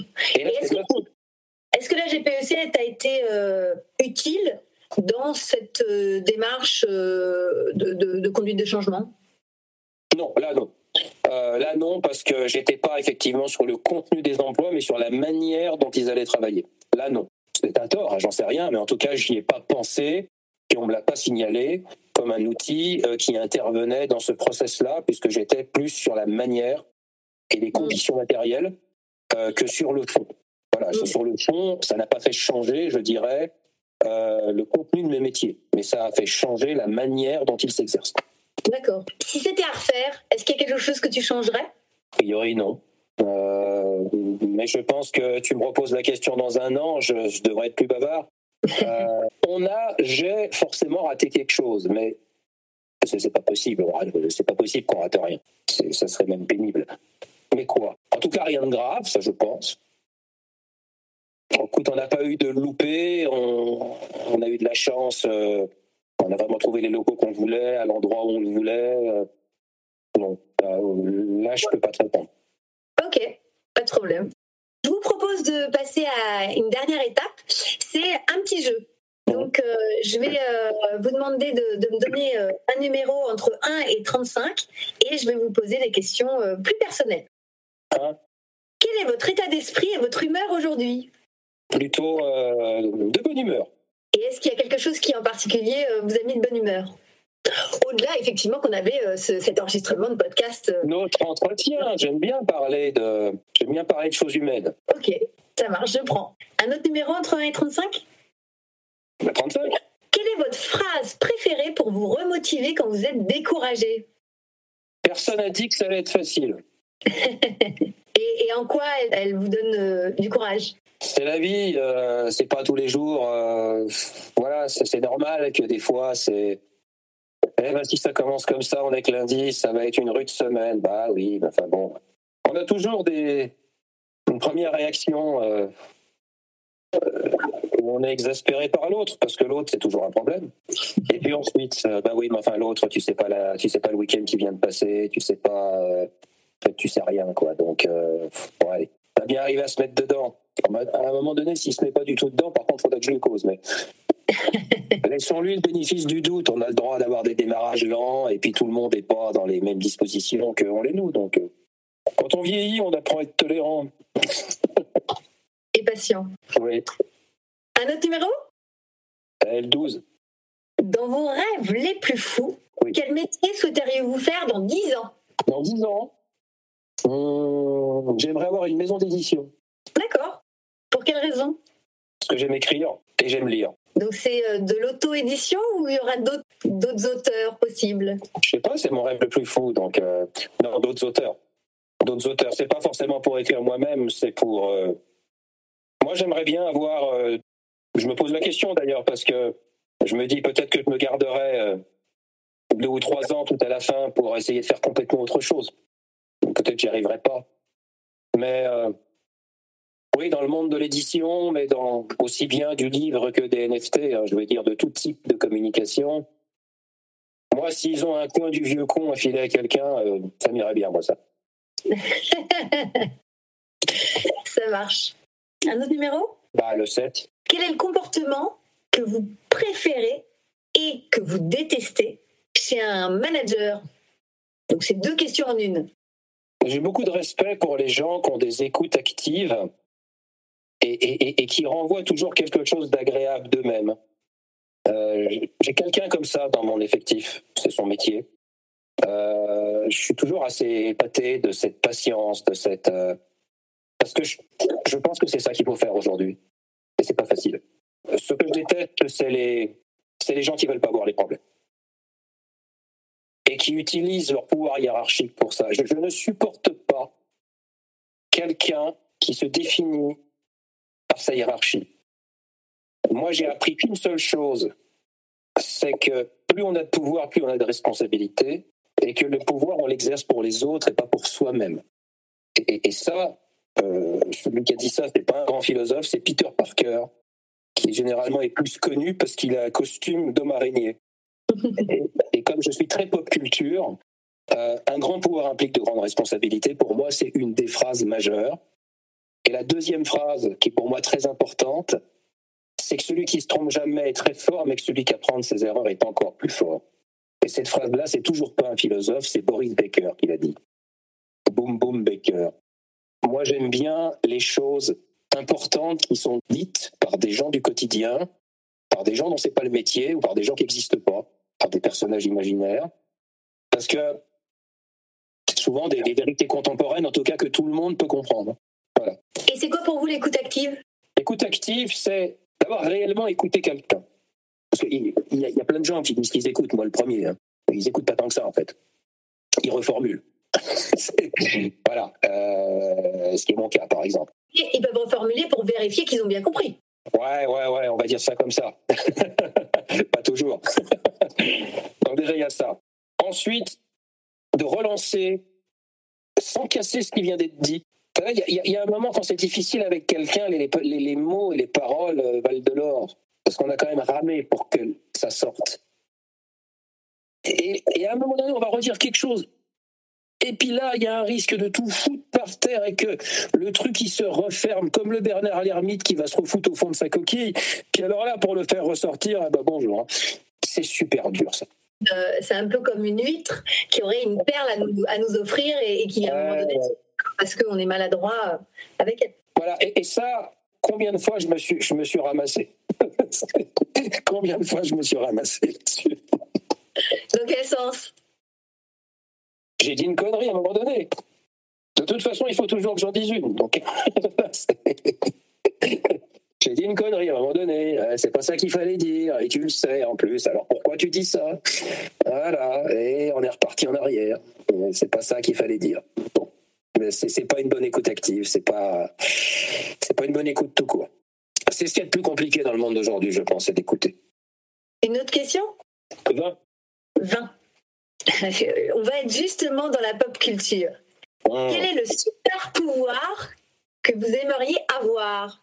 Alors moi qui lis des comics depuis 40 ans, euh, je suis tellement dedans que les questions les plus simples sont souvent les plus compliquées pour moi. Parce que alors la liste des pouvoirs possibles, j'en ai des centaines en tête. Ils sont tous sympas, à peu près. En même temps, comme votre métier c'est de décider, ça tombe bien. Ah. Je pense quand même que la personne qui lit dans les pensées, elle a un sérieux avantage professionnel. Donc euh, je ne prendrai pas une super force. Euh, ce que j'aurais pris euh, à bien, bien d'autres âges de ma vie. Je ne prendrai pas une super force, je ne prendrai pas une invulnérabilité. Mais là, justement pour améliorer ma capacité d'écoute, si je pouvais avoir un coup d'avance, ce serait pas mal. D'accord, je prends. Et puis juste, euh, voilà, je, ça va pas être euh, en posant une question, un numéro, etc. Mais euh, j'aimerais euh, savoir comment vous arrivez à, à être plus efficace dans votre travail. Et quels sont les trucs et astuces personnels peut-être qui, qui vous permettent d'être d'être efficace, peut-être dans l'organisation personnelle par exemple? je je suis assez conscient de ce que je devrais faire pour faire mieux. C'est pas pour autant que je le fais forcément. Déjà. Du moment que ça n'a pas d'incidence sur les autres, du moment que je ne mets pas quelqu'un en difficulté ou que je ne, je, ne crée pas un manque de respect de quoi que ce soit, que je suis dans moi par rapport à moi, je suis malheureusement euh, dans une, euh, une situation où euh, je ferais mieux de le faire comme ça parce que ce sera plus efficace, mais j'ai pas forcément envie de le faire. Donc c'est pas bien ce que je dis. hein. Mais on n'est pas des machines. Je sais aussi que j'ai une capacité de me, me remettre d'aplomb et de me retourner qui fait que, je l'espère, mais je n'en suis pas sûr. Il y a peut-être que moi qui s'en apercevra. Euh, mais je ne suis pas sûr, je ne suis pas du tout sûr de ça. Donc déjà des trucs et astuces, j'en ai pas tellement. Euh, sauf le fait d'être conscient de ce que je fais bien ou de ce que je pourrais mieux faire. Moi, je suis quelqu'un qui va vite. Euh, quel que soit mon âge, je suis à l'aise dans mon époque parce que je vais vite, trop vite. Et j'aime aller vite, en étant très conscient que je vais trop vite. J'aime euh, ne pas avoir toutes les données pour euh, commencer à, à imprimer un- une orientation, pas encore une décision, mais bon. Je fais partie de ceux qui disent euh, on ne sait pas forcément où on va, mais on roule. On, on verra en roulant où on va. Celui qui bouge pas aujourd'hui, il est mort. Alors, en quoi vous allez trop vite? En tout, je pense trop vite, je fais trop vite. Je fais tout trop vite. Euh, Trop par rapport à quoi? Je prends pas le temps, euh, je, je- je réfléchis en marchant, donc je prends pas le temps d'une réflexion préalable assez importante. Je me connais, je sais que je vais me rattraper, je sais que je vais, euh, je suis très factuel, donc euh, je, je, vais utiliser peut-être certaines de mes qualités pour compenser certains de, mon défaut, de, de défauts. C'est-à-dire que je suis très factuel, je ne suis pas quelqu'un qui. Enfin, je prends facilement l'idée d'un autre et je dis facilement que son idée est meilleure que la mienne. Je le sais, ça. Et, je sais l'avantage que ça me donne en termes de management. Et ça, je l'ai fait mille fois dans ma vie. La seule prétention que j'ai, c'est que son idée qui est très bonne, si c'est moi qui la prends, j'en ferai quelque chose de mieux. Voilà. C'est ça que je vais dire. Donc à partir de là, comme je sais que je peux capter et, que j'écoute les autres, ma réflexion personnelle préalable, qui devrait être meilleure, n'est pas si, si elle est un peu plus courte qu'elle devrait l'être, n'est pas si handicapante que ça.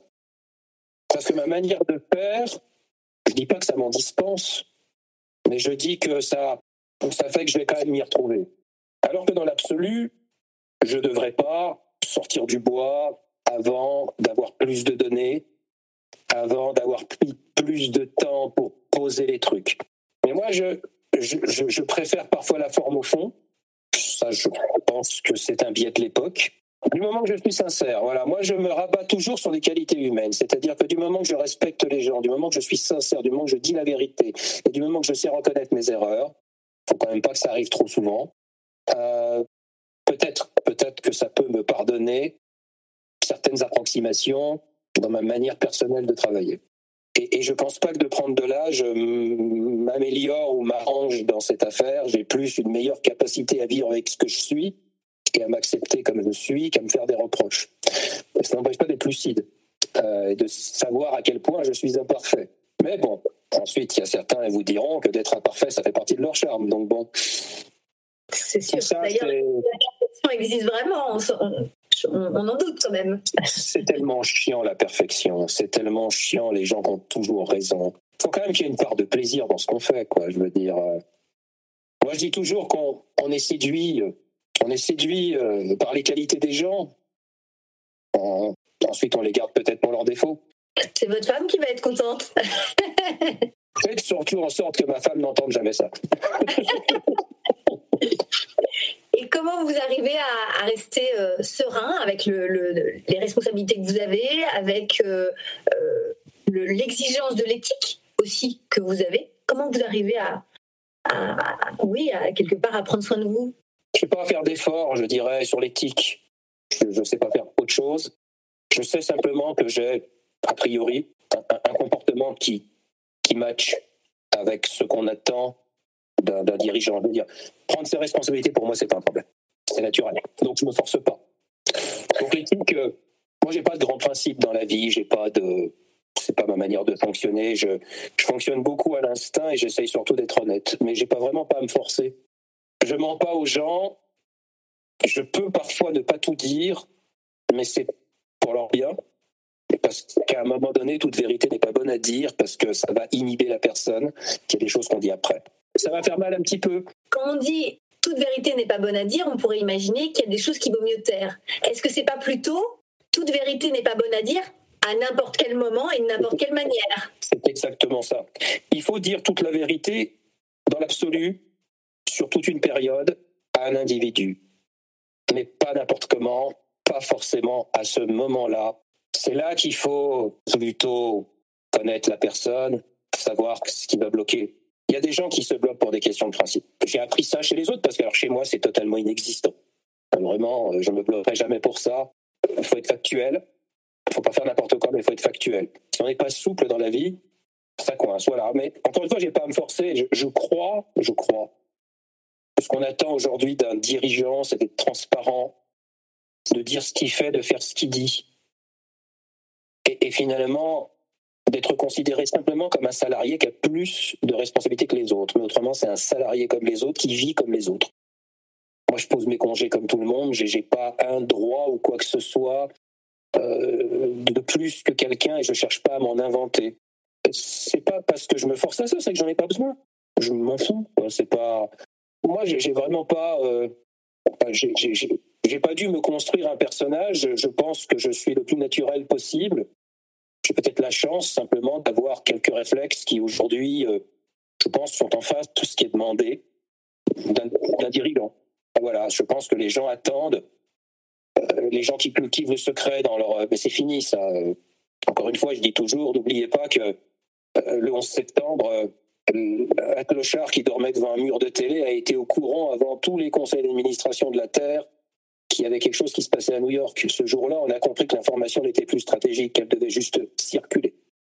Donc, il faut dire, pas n'importe comment, à n'importe qui, n'importe quand, mais il faut dire. Et il faut être transparent sur sa manière de se comporter. Moi, je crois beaucoup aux soft skills. Je pense que le comportement est pour moi le sommet de la pyramide d'un individu. C'est le somme, la somme de son éducation, de sa vie, de sa vie privée, de sa vie professionnelle, de tout ce qu'il a appris. Et que c'est ça qui fait que ça marche ou que ça marche pas. Les compétences, on peut les apprendre. Une intelligence artificielle demain, euh, la fameuse avec laquelle je discute très régulièrement, euh, me montre tous les jours qu'elle apprend à une vitesse ébouriffante. Euh, voilà, donc il faut être humble par rapport à ça et il faut bien isoler. Ce qui est important, je pense que c'est le comportement. Je pense que j'ai un comportement qui convient à ce que les, salariés attendent aujourd'hui, c'est-à-dire que je n'ai pas besoin de cultiver du secret. Il y a des choses qui ne doivent pas être dites. Moi, j'affiche pas les salaires sur les murs, mais je le dis. Je dis simplement que la seule chose confidentielle, c'est le montant d'un salaire. Euh, le salaire, sauf le mien, puisque le mien, on est forcé de le trouver dans un rapport d'activité, donc tous les autres salaires, sauf le mien, sont confidentiels. Euh, et je suis très à l'aise avec ça. Le reste, le stress, le reste, oui, j'en ai évidemment. Et puis je ne crois pas du tout euh, au fait que on a deux cerveaux avec un cerveau privé et un cerveau professionnel. Moi, je, moi, je réponds tout le temps à mes mails où que je sois. Et j'ai toujours, et je suis très à l'aise avec le télétravail, j'ai toujours fusionné les univers. Ça ne me pose pas de problème. Et je les fusionne dans les deux sens. C'est-à-dire qu'effectivement, euh, je vais aussi amener du privé à des moments où on peut s'attendre à ce que je suis plutôt dans une journée de travail classique. Ça m'a jamais dérangé. Certes, c'est un privilège parce que c'est un dirigeant qui peut plus se permettre ça que d'autres personnes, j'en suis bien conscient. Mais je le dis. Voilà, c'est peut-être pas bien, mais je le dis. Le reste, comment on fait? Ben, Moi, j'ai les mêmes euh, hobbies, les mêmes euh, envies que, que quand j'avais 10 ans. Je n'ai pas changé. C'est-à-dire? Lire la BD, les comics, tout ce qui est vidéo, qui est devenu jeu euh, sur, sur, euh, sur euh, console aujourd'hui qui n'existait pas à l'époque. Je suis fils unique, donc la simulation, le what if, les uchronies, la géopolitique, l'histoire. et surtout lire, lire, lire, lire, lire, lire, lire. J'ai toujours fait ça et moi, je pense qu'il faut garder, si on arrive à garder cet univers personnel, bah, ça vous détend. Et puis finalement, toute façon, on va tous au même endroit. Hein. Donc c'est pas, c'est pas en s'étant fait plus de soucis pour euh, du stress, il y en a, mais c'est pas grave. Il y a toujours plus important et dans les choses simples. Voilà, c'est tout. Ça marche pas, c'est pas une antidote, hein, ça marche pas, ça n'empêche pas d'être stressé. Ça dit simplement que bah, ça permet de, de, mieux vivre les choses. Voilà, c'est tout. Est-ce que vous avez l'impression que euh, vous êtes comme les autres DG ou quelque part vous, portez des, valeurs ou des, principes ou, des, ou vous avez un comportement différent J'aime pas les DG. Moi, j'ai toujours été celui qui, quand il rentre dans un endroit, se met tout au fond, près de la fenêtre et du radiateur. J'ai toujours été comme ça. Euh, d'abord parce que pendant une bonne partie de ma scolarité, j'étais quelqu'un euh, euh, très savant, paraît-il, ont expliqué à mes parents que je ne pourrais pas faire d'études. Je leur ai rappelé d'ailleurs plus tard. Et, pour autant, j'ai toujours gardé, j'ai brièvement enseigné pendant mon service militaire et les autres enseignants ne me comprenaient pas parce que moi j'étais copain avec des gens à qui je mettais deux parce que c'est ces gens-là qui m'intéressaient. Moi, j'aime pas les gens pour moi, ce, ce qui m'effraie d'une manière absolue, c'est le conformisme. Je ne comprends pas le mouton.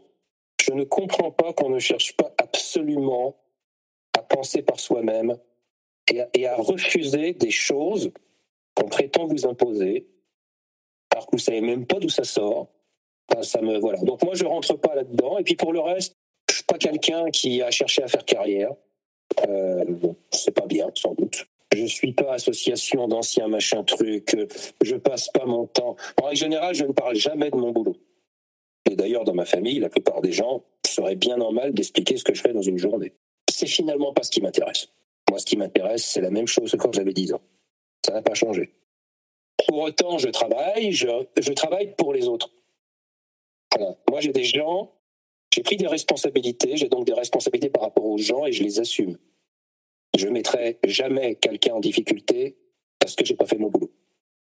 C'est ça pour moi ma compréhension d'être un dirigeant. Maintenant, j'en fais pas ma carte d'identité. Et vous avez quand même l'impression d'être pas comme les autres DG. C'est ça que j'entends.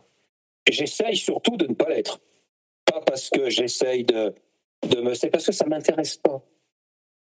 Et, est-ce que vous n'avez pas envie d'essayer de, de, quelque part, d'impacter le monde des dirigeants, de quelque part d'essayer de les influencer, d'aller les emmener, euh, d'aller les chercher pour les emmener dans votre univers, dans votre vision euh, euh, des choses, dans votre philosophie managériale? J'ai horreur qu'on fasse la même chose que moi. moi, tout ce que j'ai à dire, je l'écris tous les jours sur LinkedIn, je parle assez peu d'activités professionnelles pures, mais je parle d'angles, de thèmes, de société. Voilà, moi je donne des angles aux choses. C'est ça qui me plaît. Euh, c'est tout. C'est à, je sais pas à me forcer. Et j'aime bien, euh, oui tiens, être chroniqueur. Ça, ça, ça, ça me plairait comme métier. La chronique du temps qui passe. Pourquoi partager sur LinkedIn euh, votre vision des choses s'il n'y a pas derrière quelque part une envie d'impacter, d'influencer, d'orienter? J'aime bien influencer, J'aime bien partager, mais c'est tout. C'est-à-dire que c'est ma contribution. J'essaye de dire quelque chose qui peut-être pourra intéresser d'autres personnes. Il semblerait que ce soit le cas, tant mieux.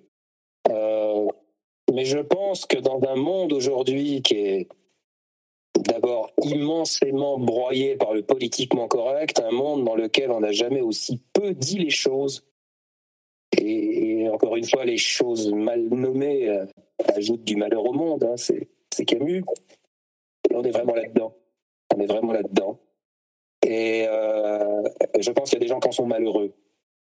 Et que, à force de ne rien dire parce qu'on a chassé tout ce qui était radical, on le nourrit. Et qu'on ferait mieux de dire les choses. Et qu'on a perdu cette capacité de se parler et de se contredire de manière respectueuse. Aujourd'hui, euh, on est dans l'absolu contraire euh, de, tout ce que je viens de dire. Il faut faire attention à, tout, parce qu'il y a forcément des, des, spécialistes, des marchands de sirop, des spécialistes en moraline, des, ayatollahs autoproclamés qui vont vous juger. Et, en règle générale, on est vraiment dans une situation de darwinisme inversé. C'est ce qui est a de plus médiocre qui se proclame euh, dans les tribunaux. Et, on est, ça, je trouve ça effrayant. moi, je pense qu'on peut dire des choses d'abord qui détendent, qui sont larges. Pour moi, le prisme professionnel est un prisme culturel. Alors ça peut aller par un clip musical comme le commentaire d'une actualité. Et même le commentaire d'une actualité, ben, si on le fait façon mainstream, ça n'a aucun intérêt. Ça n'a jamais été aussi creux, parce que finalement, les gens qui parlent le plus sont souvent les gens qui ont le moins de culture. Et moi, je pense que on pourrait passer toute sa vie à lire, j'espère bien que jusqu'à mon dernier jour, j'aurai lu. Qu'est-ce qu'on sait finalement? Pas grand-chose. Une goutte d'eau dans la connaissance euh, aujourd'hui. Mais c'est bien, c'est bien. Je pense qu'il faut se resituer en disant qu'on n'est pas grand-chose. Et ça, ça aide tellement à avancer de se dire tous les jours que on n'est on est rien, on est un élément d'un tout par contre. Et dès lors qu'on a comprend un peu les choses comme ça. Moi, je pense que ça aide à déstresser et puis à relativiser et, à, avoir une meilleure vision des choses, à trouver des angles. Je pense qu'aujourd'hui, on est tellement pensé unique que la difficulté, c'est de proposer des angles. En disant, vous voyez, si vous voyez les choses de ce point de vue-là, c'est marrant, hein. on parle bien de la même chose. Pourtant, c'est plus du tout pareil. Et, moi, je trouve, enfin, de manière générale, professionnellement ou dans ma vie, c'est ce que j'aime. Comment vous expliquez que euh, aujourd'hui on parle beaucoup de euh, prévention des risques psychosociaux, de euh, bien-être au travail, de bienveillance, de management humaniste, et pour autant il n'y a jamais eu autant de gens qui sont en situation d'épuisement professionnel ou de, ou de, ou de burn-out ou de mal-être. Parce que c'est un fake. C'est tout. C'est pas vrai. Il n'y a jamais eu aussi peu d'humanisme que depuis qu'on dit qu'il y en a partout. ça, c'est une manière de se dédouaner. Euh, je vous dis, s'est jamais aussi peu écouté. Il n'y a jamais eu aussi peu de respect. Euh, c'est pas, euh, c'est pas avec leur communication de bisounours que, que l'on va, euh, oui, on va faire du smile management. Oui, c'est super. Et ensuite, c'est les mêmes qui font du smile management, qui vont foutre une pression épouvantable sur leurs collaborateurs et qui vont chercher des têtes pour chercher des responsables de leurs échecs. Mais moi, je préfère laisser les grands mots de côté. Moi, je mets pas de smile, machin truc. Moi, j'essaye de faire les choses de manière honnête. Et je dis bien j'essaye. Moi, mon boulot, c'est pas de mettre la pression sur mes collaborateurs, c'est d'essayer de, les, de, les, mettre dans les meilleures conditions de travail. Voilà. Et comment on aide des salariés ou des candidats, par exemple, qui veulent choisir une entreprise euh, dans laquelle travailler, dans laquelle se projeter demain, à faire la différence entre les managers qui partagent comme, comme vous, comme moi, ces profondes convictions euh, humaines, mais j'allais dire, c'est, c'est, ça paraît presque être du bon sens. Euh, c'est que du bon sens. Et, euh, et, des gens qui font semblant. Comment faire la distinction entre les deux? C'est très compliqué. On est dans une époque où tout le monde fait semblant. Donc, on a des avatars. On se déguise derrière des faux semblants. on se présente pour ce qu'on n'est pas. on n'a que deux secondes pour faire une impression c'est compliqué. Moi, j'en vis pas les jeunes d'aujourd'hui. Il y a tellement de choses trappes, il y a tellement de, de fausses idées, de, de, de, faux humanismes. De... Voilà, je veux dire qu'il faut arrêter les, les, grands concepts à la mort moelleux il faut être plus dans la sincérité et dans la simplicité. Euh, et, et, puis, il ne faut pas, pas avoir peur de se montrer tel qu'on est. Quoi. Encore une fois, on n'est pas parfait. Voilà, on n'est pas parfait. Et tant mieux. Oui, oui, d'ailleurs, c'est pour ça que j'ai proposé euh, pour les vœux 2023 euh, euh, de découvrir ces vulnérabilités. Donc, on est bien en face par rapport à ça. Exactement, et c'est ça qui rend les gens attachants, et c'est ça qui, c'est ça qui permet de progresser. Il faut les accepter, c'est pas facile, c'est des complexes, c'est des. Il faut peut-être un certain âge aussi pour être capable de le dire. Bien sûr, bah, tant mieux, l'expérience, ça sert à ça. Oui, oui, oui. Il n'y a pas de vérité. Je veux dire, moi, j'ai rien trouvé, j'ai rien euh, mieux compris que les autres. J'ai pas de recette, j'ai pas de, j'en sais rien. Je dirais simplement que à un moment donné, bon Dieu, on a un instinct et on essaye de faire les choses le plus simple possible. Et il faut parler aux gens, il faut les écouter aussi bien qu'on peut, voilà. Et puis si on les a pas bien écoutés, ben, il faut leur dire qu'on les a pas bien écoutés. Eh ben, on va les réécouter. Et puis peut-être que là, ça sera mieux. Et puis c'est comme ça qu'on y arrive ou qu'on n'y arrive pas, mais c'est la vie, ça. Enfin, c'est pas, c'est. Il n'y a, rien de plus. Pour moi, il n'y a rien de plus. Si déjà tout le monde essayait de faire ça, ça serait tellement bien. Ensuite, on va pas se la péter dans des histoires où on monte ses épaulettes, ses galons, ses machins, mais qu'est-ce qu'on en a à foutre? On est mortel comme tout le monde, on n'a pas la science infuse, on n'est pas plus intelligent parce qu'on a des diplômes ou parce qu'on exerce telle responsabilité.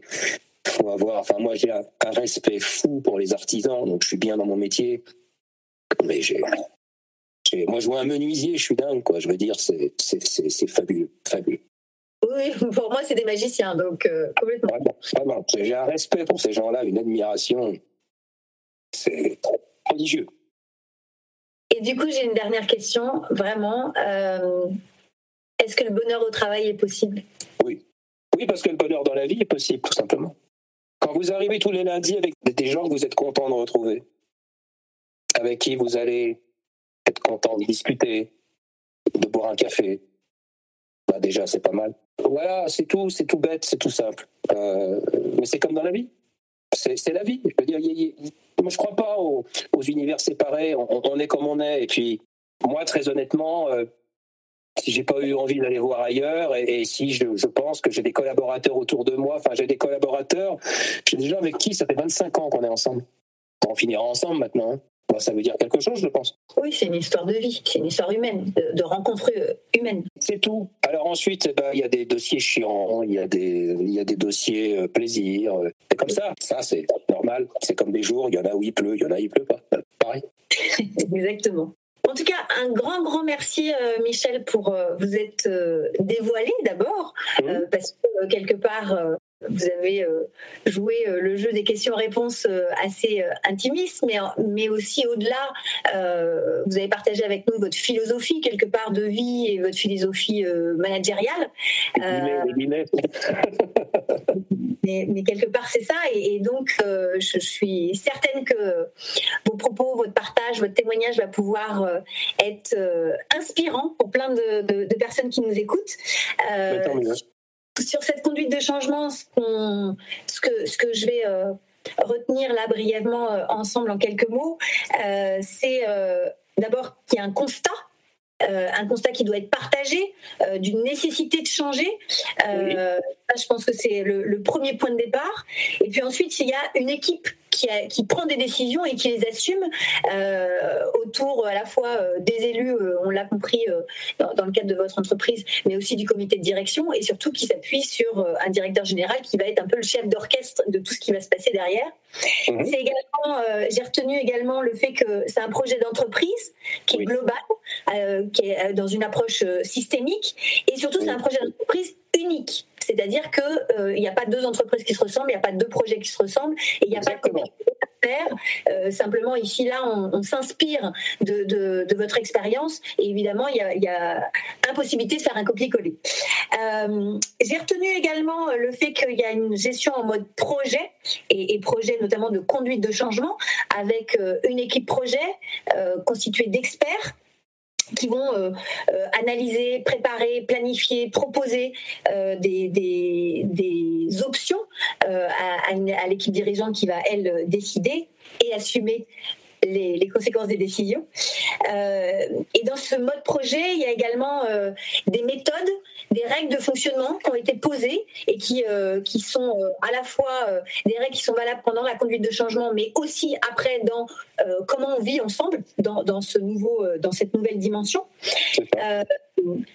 il m'a semblé également très intéressant cette équipe d'ambassadeurs euh, qui euh, permet de, faire remonter les informations du terrain, euh, mais aussi de les faire descendre.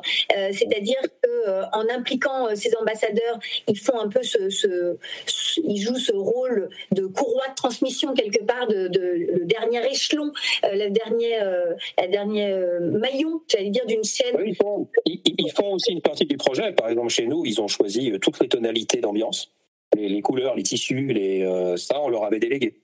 Et ils sont également, euh, ils ont également un rôle d'alerte euh, qui me semble essentiel dans une conduite de, de, changement et, dans un projet aussi ambitieux et qui peut bousculer. Hein. Et je pense que c'est intéressant aussi de se dire que les résistances, elles sont naturelles, elles sont humaines, les inquiétudes aussi. Et, et, en même temps, ce que j'entends, c'est qu'il y a une vraie il y a une vraie euh, comment dire confiance euh, qui, euh, qui, qui, anime l'ensemble de ce projet, c'est se dire que on va y arriver, on va y arriver en équipe. Et de toute façon s'il y a des choses qui sont pas parfaites, c'est pas grave, vaut mieux que ce soit imparfait mais fait que pas fait du tout. Et, je trouve que c'est vraiment également une, une, approche très très euh, ancré terrain, très pragmatique, très euh, inspiré de, du bon sens, euh, avec à la fois un, un volet technique qui est indispensable et qu'il faut maîtriser, qu'il faut gérer parce que c'est la réalité du projet, mais aussi euh, un, un, côté euh, très euh, humble et, et, et, humain et terrain où finalement on, on, observe les choses et on en tire des conclusions pour essayer de prendre les, les, les meilleures décisions ou les moins, moins les moins mauvaises. c'est ce que j'entendais aussi. L'enjeu de, la communication, informer, rassurer et donner envie. Euh, je pense que c'est un, point également euh, extrêmement important dans la conduite de changement et notamment de, ce type-là. Euh, fêter les petites victoires, célébrer les, étapes d'avancement dans le projet, je pense que c'est également ce qui permet de maintenir toute une équipe fédérée autour de ce projet. C'est pas grand chose à faire, ça coûte rien, mais ça marche bien, ça. Oui, je crois aussi. Euh, j'ai aussi entendu le fait qu'il peut y avoir des projets connexes euh, qui, euh, ou, des, ou, des, conséquences parfois qu'on découvre pendant la mise en œuvre et qu'il faut intégrer, qu'il faut intégrer ah dans le projet global d'entreprise. et il faut jamais minimiser ni les impacts pratico-pratiques, j'allais dire, techniques, ni les impacts psychologiques. Et, et finalement, faire confiance en l'être humain, qui trouvera des solutions, qui y arrivera, qui avec le temps arrivera également à s'adapter. Et donc la question du délai, elle est importante. C'est aussi se donner le temps nécessaire pour que le changement, l'adaptation si on peut, effectivement, parce que toutes les entreprises ne l'auront pas, mais si on peut, il faut se le donner, oui. En tout cas, je pense que c'est un, point essentiel pour la réussite ah d'une conduite de changement de ce type. Il ne euh, faut pas non plus que ça dure 10 ans, hein, parce que un projet, ça se dilue, ça s'essouffle. Donc il faut trouver le, bon rythme. Hein. On est dans une course de fond, on n'est pas dans un sprint, ça c'est sûr. Pour autant, il faut trouver sa foulée parce qu'il faut que ça reste motivant. Euh, donc à un moment donné, euh, les meilleures intentions du monde, elles finissent par se détourner et puis le soufflet, il finit par retomber. Donc, euh, et on peut pas toujours relancer le soufflet par un petit événement de com ou par un petit teaser. Ou euh, des fois, ça finit par se voir quand même. Hein. Et je pense qu'un point également euh, important, c'est de se dire qu'il y a bien un pilote un pilote unique qui assume les responsabilités, qui prend les décisions à chaque, chaque étape clé du projet, euh, et que ce pilote, il peut aussi, et on l'encourage, à s'entourer, euh, que ce soit des ressources internes ou des ressources externes, ne pas avoir peur de faire appel. Alors certes, ça peut être un budget, mais ne pas avoir peur de faire appel aussi à des experts, que ce soit des experts euh, techniques, humains ou en conduite de changement, en tout cas des, des, personnes qui vont pouvoir apporter des ressources et leurs connaissances parce que eux, ils sont déjà passés par ces, étapes-là avant et donc ils ont appris et ils ont des choses aussi à nous transmettre. Euh, et puis, euh, Enfin, euh, j'allais dire deux, points. le rôle du management et, de, la direction des ressources humaines pour réussir à accompagner au mieux les salariés qui, de toute façon, sont troublés. et j'allais dire, comme dans tout changement, il y a on gagne, on perd. Euh, le but, c'est que tout le monde réussisse à gagner à la fin, mais, mais c'est vrai qu'il y a, y a, forcément des choses qu'on peut être amené à, perdre. Mais l'idée, c'est qu'il puisse y avoir euh, des gages, euh, des garanties ou des entre guillemets des compensations et de se dire qu'à la fin, même s'il certes, on est peut-être un peu plus loin de de, chez soi, par exemple, euh, mais on a euh, des conditions de travail qui euh, sont beaucoup plus adaptées et qui nous permettent une plus grande efficacité et, un mieux-être au quotidien. et, le, côté, réglementaire des RH qui est important parce que avec ce genre de projet, on, attaque vite des, modifications substantielles du contrat de travail involontaires. et c'est bien d'avoir quelqu'un qui qui est aussi la casquette réglementaire, donc c'est le cas du DRH, qui effectivement va dire oh, attention, euh, si on le fait comme ça, par contre, euh, il va falloir au minimum réécrire telle ou telle chose parce que bon voilà. Et, ça, ça peut vite arriver dans ce genre de projet. Bien sûr. Et puis, euh, je trouve que c'est intéressant aussi de se, dire qu'une fois que le projet est mis en œuvre, c'est intéressant de faire une évaluation à chaud, à froid, d'avoir des clauses de revoyure et de s'autoriser à ajuster le projet en fonction des, besoins puis aussi en fonction de, l'environnement qui lui-même évolue. Et euh, quelque part, ça veut dire qu'on s'inscrit dans une dynamique d'amélioration continue, une dynamique de, changement entre guillemets permanent, euh, puisque ce qu'on a mis en œuvre là eh ben, nécessitera euh, probablement encore des évolutions à venir, puisqu'on est dans un environnement qui change et qui change très vite. Oui, et puis c'est des, locaux qui bougeront plus facilement que les locaux qu'on avait avant. Donc de toute façon, même s'il n'y a eu qu'un projet d'entreprise, il est possible qu'il y ait quelques épisodes supplémentaires dans quelques années.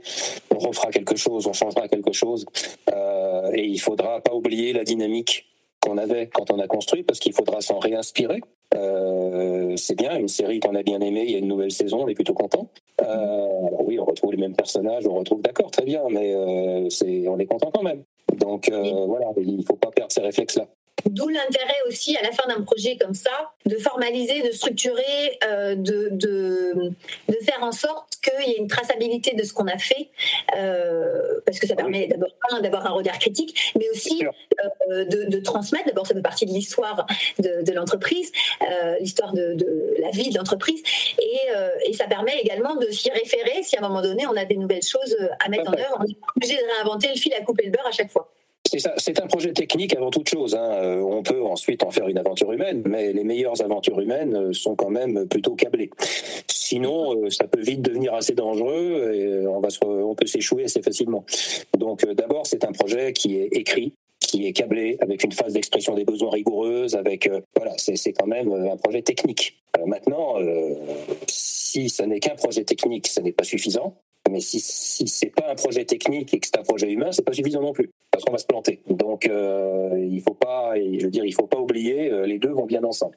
Oui, c'est un projet global. Exactement. Est-ce que vous avez un autre euh, sujet à rajouter, Michel? Est-ce que euh, c'est un dans bon une Dans une prochaine conversation sur un autre sujet. Et euh, est-ce qu'il y aurait une personne que vous souhaitez me conseiller d'inviter? Vous vous dites, bah, là, je pense qu'il peut apporter quelque chose d'intéressant à ce podcast. Boris Baker n'étant pas disponible, Peter Parker n'étant pas réel, un peu compliqué, et puis n'aimant pas beaucoup mes homologues, j'espère qu'ils ne vont pas écouter. Ben voilà le genre de truc où je suis un peu embêté, tiens. Bien fait pour moi. Bien fait pour moi. Non, mais parce que moi, je n'avais pas posé la question avant. C'est parce que voilà, j'ai pensé ça. Le problème des Mavericks, c'est que comme ils, sont, ils se mettent volontairement un peu à l'écart du troupeau, et eh ben, quand on leur demande t'as un copain, pas là, non. pas de souci. En tout cas, un grand, grand merci euh, pour, pour la qualité de cet échange. J'ai euh, beaucoup apprécié ben, l'authenticité et la sincérité tout simplement de, vos propos. Je sais, je, sais pas trop faire autrement, donc bon, c'est pas. Merci, en tout cas, et à bientôt. Et voilà, c'est ainsi que s'achève cette incroyable interview de Michel Claire. J'espère que vous avez appris énormément de choses sur la conduite de changement et que vous avez maintenant toutes les clés pour faire d'un déménagement d'entreprise un véritable projet stratégique d'entreprise et une belle aventure humaine. Je vous dis à très vite pour le prochain interview. Mon invité est Pascal Guérinet, le DRH du groupe Domitis. Je vous dis à tout de suite pour ce nouvel épisode. Vous avez aimé cet épisode? Abonnez-vous à la newsletter Valeurs Agitée pour ne rater aucune des prochaines diffusions et laissez-moi 5 étoiles sur votre plateforme d'écoute préférée. Ce podcast est propulsé par France Coaching. France Coaching, c'est bien plus que la référence numéro 1 du coaching professionnel en France, c'est le début de votre réussite. Retrouvez-moi tout de suite sur francecoaching.com.